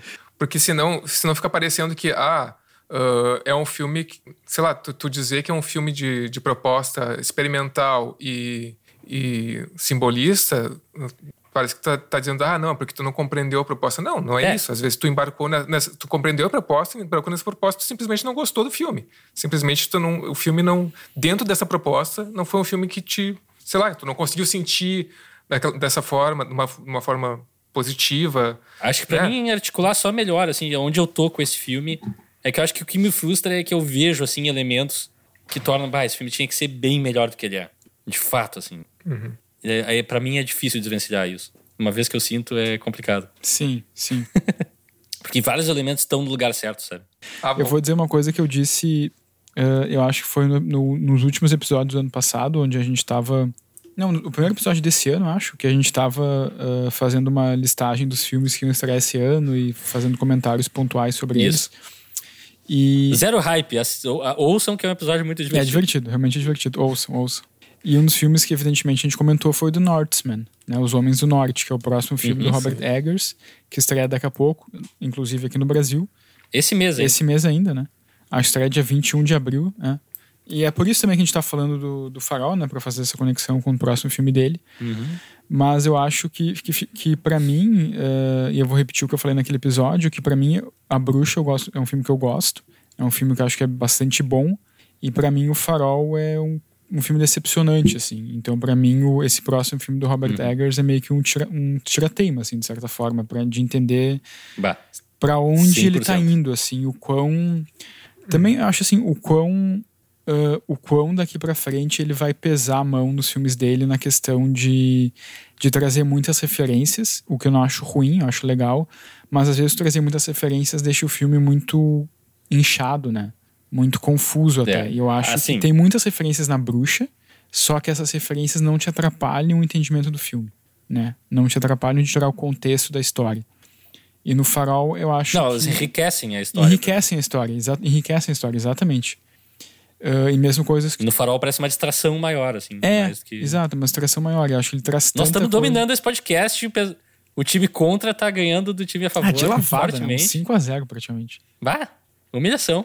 E, e, é um pouco isso, assim, acho que no, no, farol é tanta referência a tantas coisas, né? Ah, lenda de Prometeus, aí Proteus, aí talvez Netuno, dessa história dos faroleiros. E parece que tudo foi misturado de uma maneira que não sei lá, não se encaixou direito, sabe? E eu, para mim, assim, a gente tava hum. falando antes, né? Mas para mim é, é, um pouco difícil pegar uma cena e tentar analisar esse filme, sabe? Para mim é difícil analisar esse filme uh, até linearmente, assim, sabe? Porque são cenas tão, para mim, tão soltas que eu não consigo fazer uma análise, assim, sendo bem sincero. Uh, uhum. Eu fico confuso, confuso, cara. Eu acho é um, é um filme que assim, acho que o Farol me. Tu diria que é então, demais pra então o Robert, então o Robert Eggers conseguiu. Ou não. Ou não. Não, não mas é, é, que aí tá. É que tem filmes que tu fica confuso, mas que eles te interessam, sabe? O, o, o Homem Duplicado, Sim. tá? O Homem Duplicado é um filme confuso. Mas é um filme que me interessa. Eu assisti três vezes, as três vezes que eu, que eu assisti, ele me interessou e eu tive inter interpretações diferentes. para mim, o Farol é um filme confuso que tá toda hora me jogando para fora dele, assim. É, e eu realmente eu não consigo querer prestar atenção, não consigo prestar atenção no filme. Então acho que para mim do, do, dos filmes que a gente pegou até agora foi um dos que forte. Para mim foi mais difícil analisar assim. Para mim tipo não é como se eu não conseguisse assim, sabe? Eu, eu tenho uma dificuldade muito grande de parar e falar desse filme de uma maneira mais profunda. Uh, hum. E é isso aí, desculpa pro meu irmão, peço desculpa pro meu irmão, peço desculpas ao Alexandre, que são do, do clube Robert Eggers. Mas para mim esse, esse mas eles não perderam. Desceu, não desceu. Uhul! Eles perderam.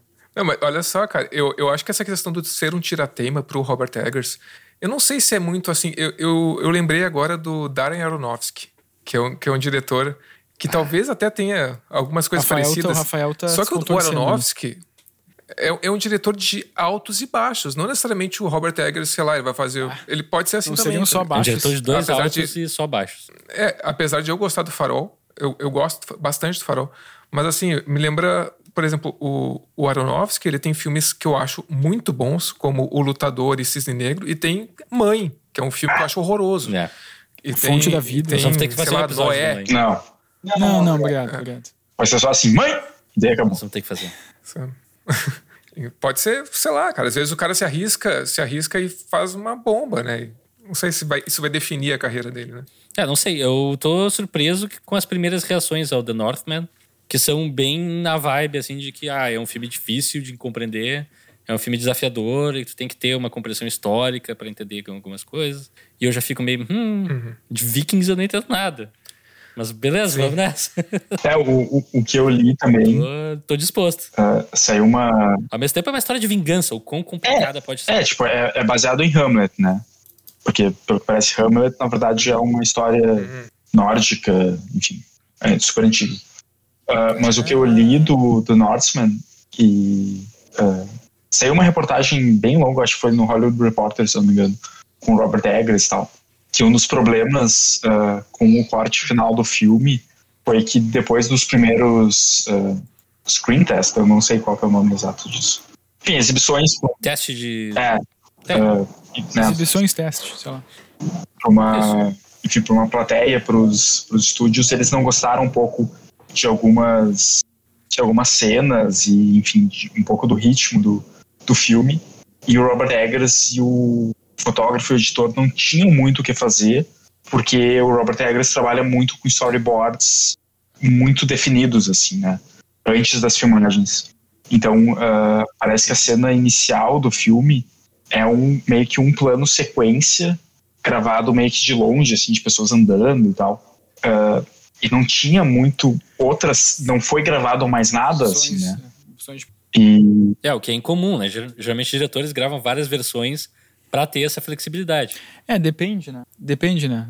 É que, é que tem diretores e diretores. O Robert Eggers eu também vi que nesse filme ele não fez muitos, muitas outras opções de planos além dos que ele já tinha na cabeça, assim. Então, tipo, não tinha muita cobertura em cada cena, né?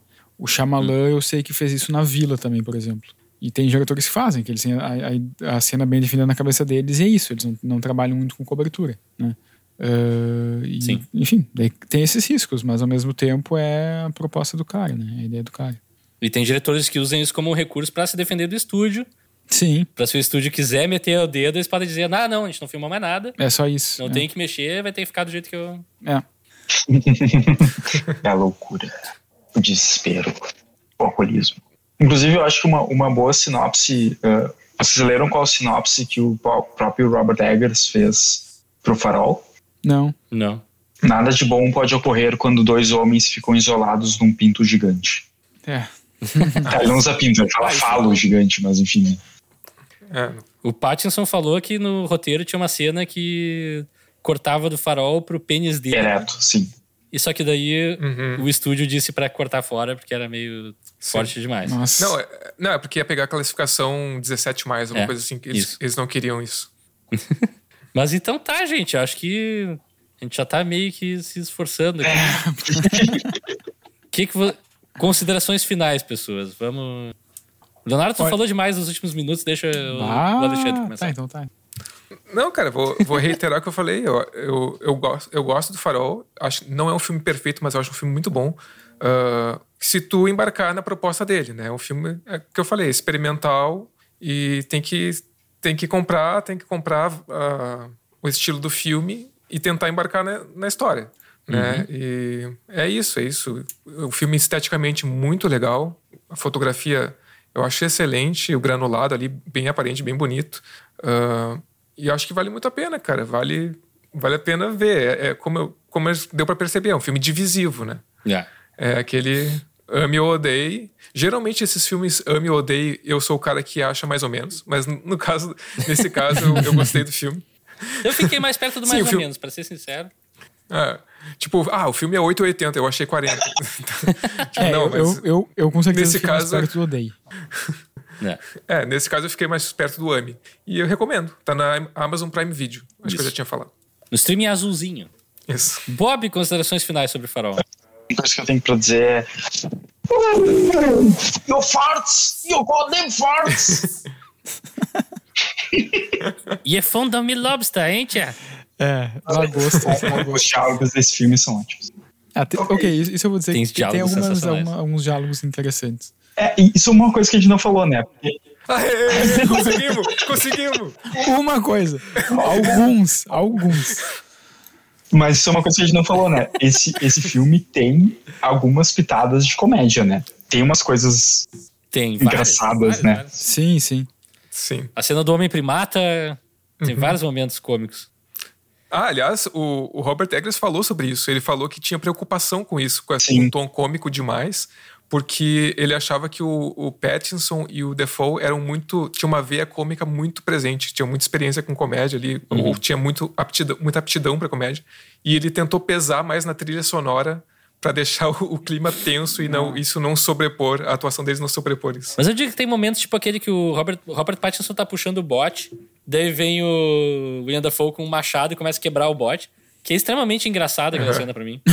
Apesar de que não é pra ser uma cena engraçada. Mas eu não falo isso que assim, que ah, a cena não funcionou. Não, eu acho que ela tem um, um clima meio jocoso e funciona. É uma cena tensa que ao mesmo tempo não deixa de ser cômica. Dois caras adultos, um cara ali sabotando o bote do outro. É bem. E, e para mim o filme tem vários momentos assim que fica nesse meio termo que eu acho até legal. Sim, quando o Robert Pattinson vai jogar o- os pinicos dele fora e vai direto na cara Isso, dele. e vai na cara dele. Inclusive, o Robert Eggers falou que isso é uma influência do grande Lebowski, né? Ah, é. Ah, sim, a Vai cena que eles. Sim. E- Porque eu, t- eu tava lendo também uma entrevista com, com ele e ele fala, tipo, ah, ah, A Bruxa já é um filme sobre isolamento e sobre, tipo, tristeza e miséria e pessoas no extremo, assim. E o meu próximo filme ia ser mais ou menos sobre isso, mas eu queria ter pelo menos algumas risadas, assim, alguma coisa um pouco mais light. E daí tem um pouquinho disso no farol, assim, né? Algumas. É um humor meio absurdo, meio. Total, é. Isso é uma coisa que realmente a gente não pensa muito a respeito desse filme e eu vou dizer agora que é talvez meu aspecto favorito desse filme. Que são os momentos cômicos, ou quando ele cai lá que tá pintando, É. é. quando ele fica uma tarde inteira levando um tonel de, de gasolina pra cima do farol, e daí vem o William Dafoe, ah, cara, tu podia ter trazido só dentro desse barrilzinho pequeno, que é muito bom. Aí não, não tem muito como discutir com o filme mesmo. Mas enfim, Leonardo, É, considerações finais, sem se repetir muito. Não, co- continuo não gostando desse filme. Mas, mas enfim, não, não vou dizer para as pessoas não assistirem o filme. Assistam. E tirem suas, suas próprias conclusões. Eu não gosto desse filme. É um dos filmes que eu menos. É, é um filme que eu não gosto muito, mas eu digo que tem que ser visto. É, pode ser. Eu acho que cada pessoa vai tirar uma coisa diferente desse filme. Pode ser. Pode ser. E vamos para aquele momento clássico que ninguém se prepara nunca das recomendações baseadas Eu em preparei. Farol. Eu também. Eu também. Cacete. Até eu Só- me preparei. Só pra, só pra contrariar. Quem é que quer começar então, já que tá todo mundo preparado? Convidado. Tu, com- tu começa, Rafael. Tu começa. Eu começo? Sim. Tá, eu vou recomendar um filme pouco conhecido, também pouco importante na história do cinema. Cidadão Kane. Não. O Iluminado, Ah. que é um filme que fala sobre isolamento, sobre pessoas perdendo a sua sanidade durante o Que isolamento. recomendação original. Mas com o Jack Nicholson, que é um Bom filme de terror, que pra mim tem diversos paralelos Bom filme, com o bom Farol. filme. Inclusive um personagem perseguindo o outro com um machado. Curioso. Sim, sim. Mas fica a recomendação. Acho que é um filme. Bom, eu não tenho muito o que falar a respeito, porque é um- talvez um dos filmes mais famosos, mas se por algum motivo alguém não tenha visto, assiste Iluminado, que é muito sensacional. Alexandre. Beleza? Eu tenho Cinco eu tenho duas recomendações, cara. Eu fui mais pela proposta, assim, pelo o estilo, assim, eh, fantástico e experimental. Eh, dois filmes separados por um século, mais ou menos, ou mais de um século. O primeiro filme que eu recomendo é um clássico do cinema chamado Viagem à Lua, do Georges Méliès Uau. né? Que é tipo um filme, sei lá, fantástico. É, bah, tem toda aquela estética do, do Méliès, aqueles cenários, né? E bem referenciado esse filme, inclusive no, na invenção do Diogo Cabaret, do, do Martin Scorsese, né? Filme bem importante, bem né, marcante da história do cinema. E o outro filme é um filme bem mais recente, é, de 2014, chamado Under the Skin, ou Sob a Pele, com a Scarlett Johansson, Também que é, é um também filme, um filme. que, me- que o Farol me lembra um pouco. É, é um filme experimental total, assim, né? Sobre uma alienígena. A Scarlett Johansson interpreta meio que uma alienígena ali, tem toda uma estética própria ali do filme, cenas ah, não realistas, né? E é um filme que eu gosto bastante também. Eu adoro acho esse filme. Que vale, vale a pena ver, eu também gosto bastante. E só pra complementar ali rapidinho, se tu eh, achar que 14 minutos que dura a viagem à lua for demais, tem um clipe de uma banda chamada Smashing Pumpkins, Tonight Tonight, que é um resumo do filme que vale a pena ver também. É verdade, é verdade. Ah, não sabia, não sabia. Leonardo! A minha, Qual a tua minha recomendação? recomendação é uma história em quadrinhos ahn, chamada Traço de Giz, de um espanhol chamado Michelancho, Michelancho Prado. Ah, eu li essa história Uhum. há muitos anos, muitos anos, não me lembro muito bem, mas se passa numa ilha ah, com um casal e, e é, um, é uma história que, que, que joga muito com essa coisa de, de tempo, assim, de, de passagem do tempo, de o que é presente e o que é passado, pelo que eu me lembro. Então tem alguma, algumas, acho algumas, algumas ah, conexões poderiam ser feitas com o farol.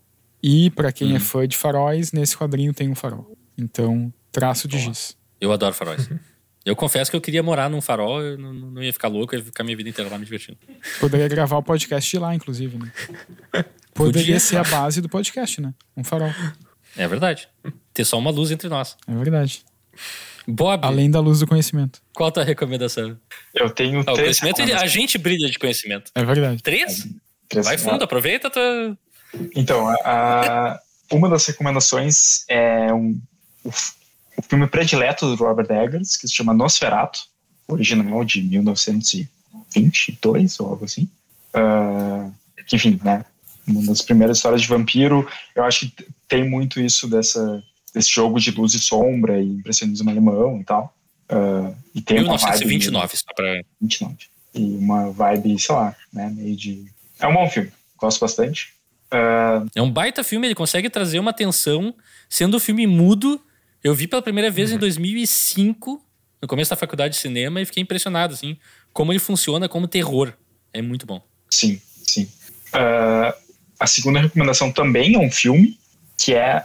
E é um livro também, né? É O Senhor das Moscas, que é, é um livro de 54, se eu não me engano. E o filme, eu acho que é dos anos 80 ou 90, que é uma história de um grupo de, de crianças, acho que são escoteiros, uma coisa assim, que tem um acidente de avião e cai numa ilha ah, deserta e tem que sobreviver lá. Então tem bastante das coisas de isolamento e enfim, de como elas vão se organizando e um pouco de loucura e poder e violência e tal. Eu acho que tem algumas coisas é, que conversam com, com o Farol. E é um baita filme e um bom livro também. E a terceira recomendação é, na verdade, uma coisa que eu não, ah, não li, mas é um anime, um anime não, desculpa, um mangá, ah, que foi produzido no Japão em 2020 para a estreia do Farol, porque o, o Farol só foi estrear no Japão em 2020, ah, enfim, por causa da pandemia e tudo mais. E daí, junto com os ingressos, ah, iam ser, ia ser entregue um, um mini mangá meio que resumindo ou dando uma sinopse do filme. Ah, e é escrito e desenhado pelo Junji Ito, que é um famoso desenhista de mangá com várias influências de terror e umas coisas muito loucas, assim. Ele tem Sim, várias, ele é maravilhoso. é, ele tem, ele tem vários, várias histórias muito bizarras, assim. Ah, e eu vi algumas, algumas imagens desse, desse mangá. Eu acho que, sei lá, pega o, a junção do desenho do Junji Ito com a história do farol. Acho que fica muito, Ah, que muito massa. interessante, interessante essa Sim. recomendação. Eu vou, vou atrás disso. É, eu só encontrei. Não, as im- Eu só encontrei imagens com, tipo, os, ah, os diálogos ainda em japonês, assim, né? Não sei se foi traduzido, mas. Junji Ito, pra quem não conhece, tem também o quadrinho Uzumaki, que é profundamente influente, profundamente perturbador. Ele trabalha muito com imagens fortes e perturbadoras, assim, e ele consegue, no desenho, trazer toda uma, uma carga emocional muito forte. É realmente fora de série, buraco. né? e com isso, chegamos ao final de mais um episódio de Eu Quero Ver o Filme. Hum, eu tô meio cansado de falar o mesmo texto, mas eu também não preparei nada diferente. Então, você pode nos seguir nas mídias sociais, no Twitter em arroba Quero Ver Podcast, No Instagram, é arroba eu quero ver o filme. Você pode nos mandar e-mails com sugestões de filmes, críticas. Uh, pode falar mal da gente, fala mal do, do, do nosso convidado especial, fala mal do Leonardo, ele merece. Só não pode falar mal do farol. E só fala em, e não pode falar mal de mim também. Eu não tem ninguém pode me criticar, né? Eu sou incriticável. Mas você pode mandar um e-mail para eu quero ver o filme gmail.com e nos deem cinco estrelas do seu app de podcast favoritos. Realmente nos ajuda. Nos ajuda muito. Nos ajuda a divulgar para mais gente, alcançar pessoas novas, enfim. Se tu não te importar, vai lá, dá cinco estrelas, não vai te custar nada e pra gente vai ser, vai valer uma vida. Você pode me seguir no Twitter em arroba Rafael Coelho. Bob, aonde podem te encontrar na internet? Então, é, eu tenho um Twitter, mas eu não tweeto nada, eu só fico stalkeando. Eu também tô quase tweetando. Então não me sigam no Twitter, porque vocês não vão ter nada. Vocês até podem me achar no Instagram, em arroba bobvitman, mas eu também não posto nada de interessante. Mas o que eu recomendo é vocês seguirem o arroba tela indígena, que é, Exatamente. é o Instagram da, da produtora que eu tenho. E a gente está lá sempre postando atualizações sobre os nossos projetos, filmes, mostras de cinema, sempre com temática indígena. Então, é isso. E tu, Leonardo, onde as pessoas podem te seguir? Arroba Léo Wittmann no Twitter. E Alexandre? Arroba AL underline Rossi no Twitter. Tivemos até a beira da loucura dentro e de até, da... até daqui a duas Juntos semanas. Estamos todos. Pessoal. Ah, desculpa. Muito obrigado, Leonardo. É, só que tu falou que tá cansado, então eu quero te ajudar. Eu falei que tu É, cansado? tu falou que, é, falou que tá cansado de repetir as mesmas coisas, eu só queria te ajudar. Mas vai lá, vai lá, desculpa. Não, não, tá falado, é isso aí. Tchau, tchau, pessoal. Nos vemos Ah, daqui já que a gente semanas. não deu já que a gente não deu oi pro, pro pessoal juntos hoje, então vamos dar um tchau tchau junto. Pode ser? Não. Ou não, o Rafael não quer. Tá, então não precisa. Tchau, Ou tchau, não. pessoal. Até daqui a duas semanas. Tchau, tchau. Tchau! Vamos para a luz do farol.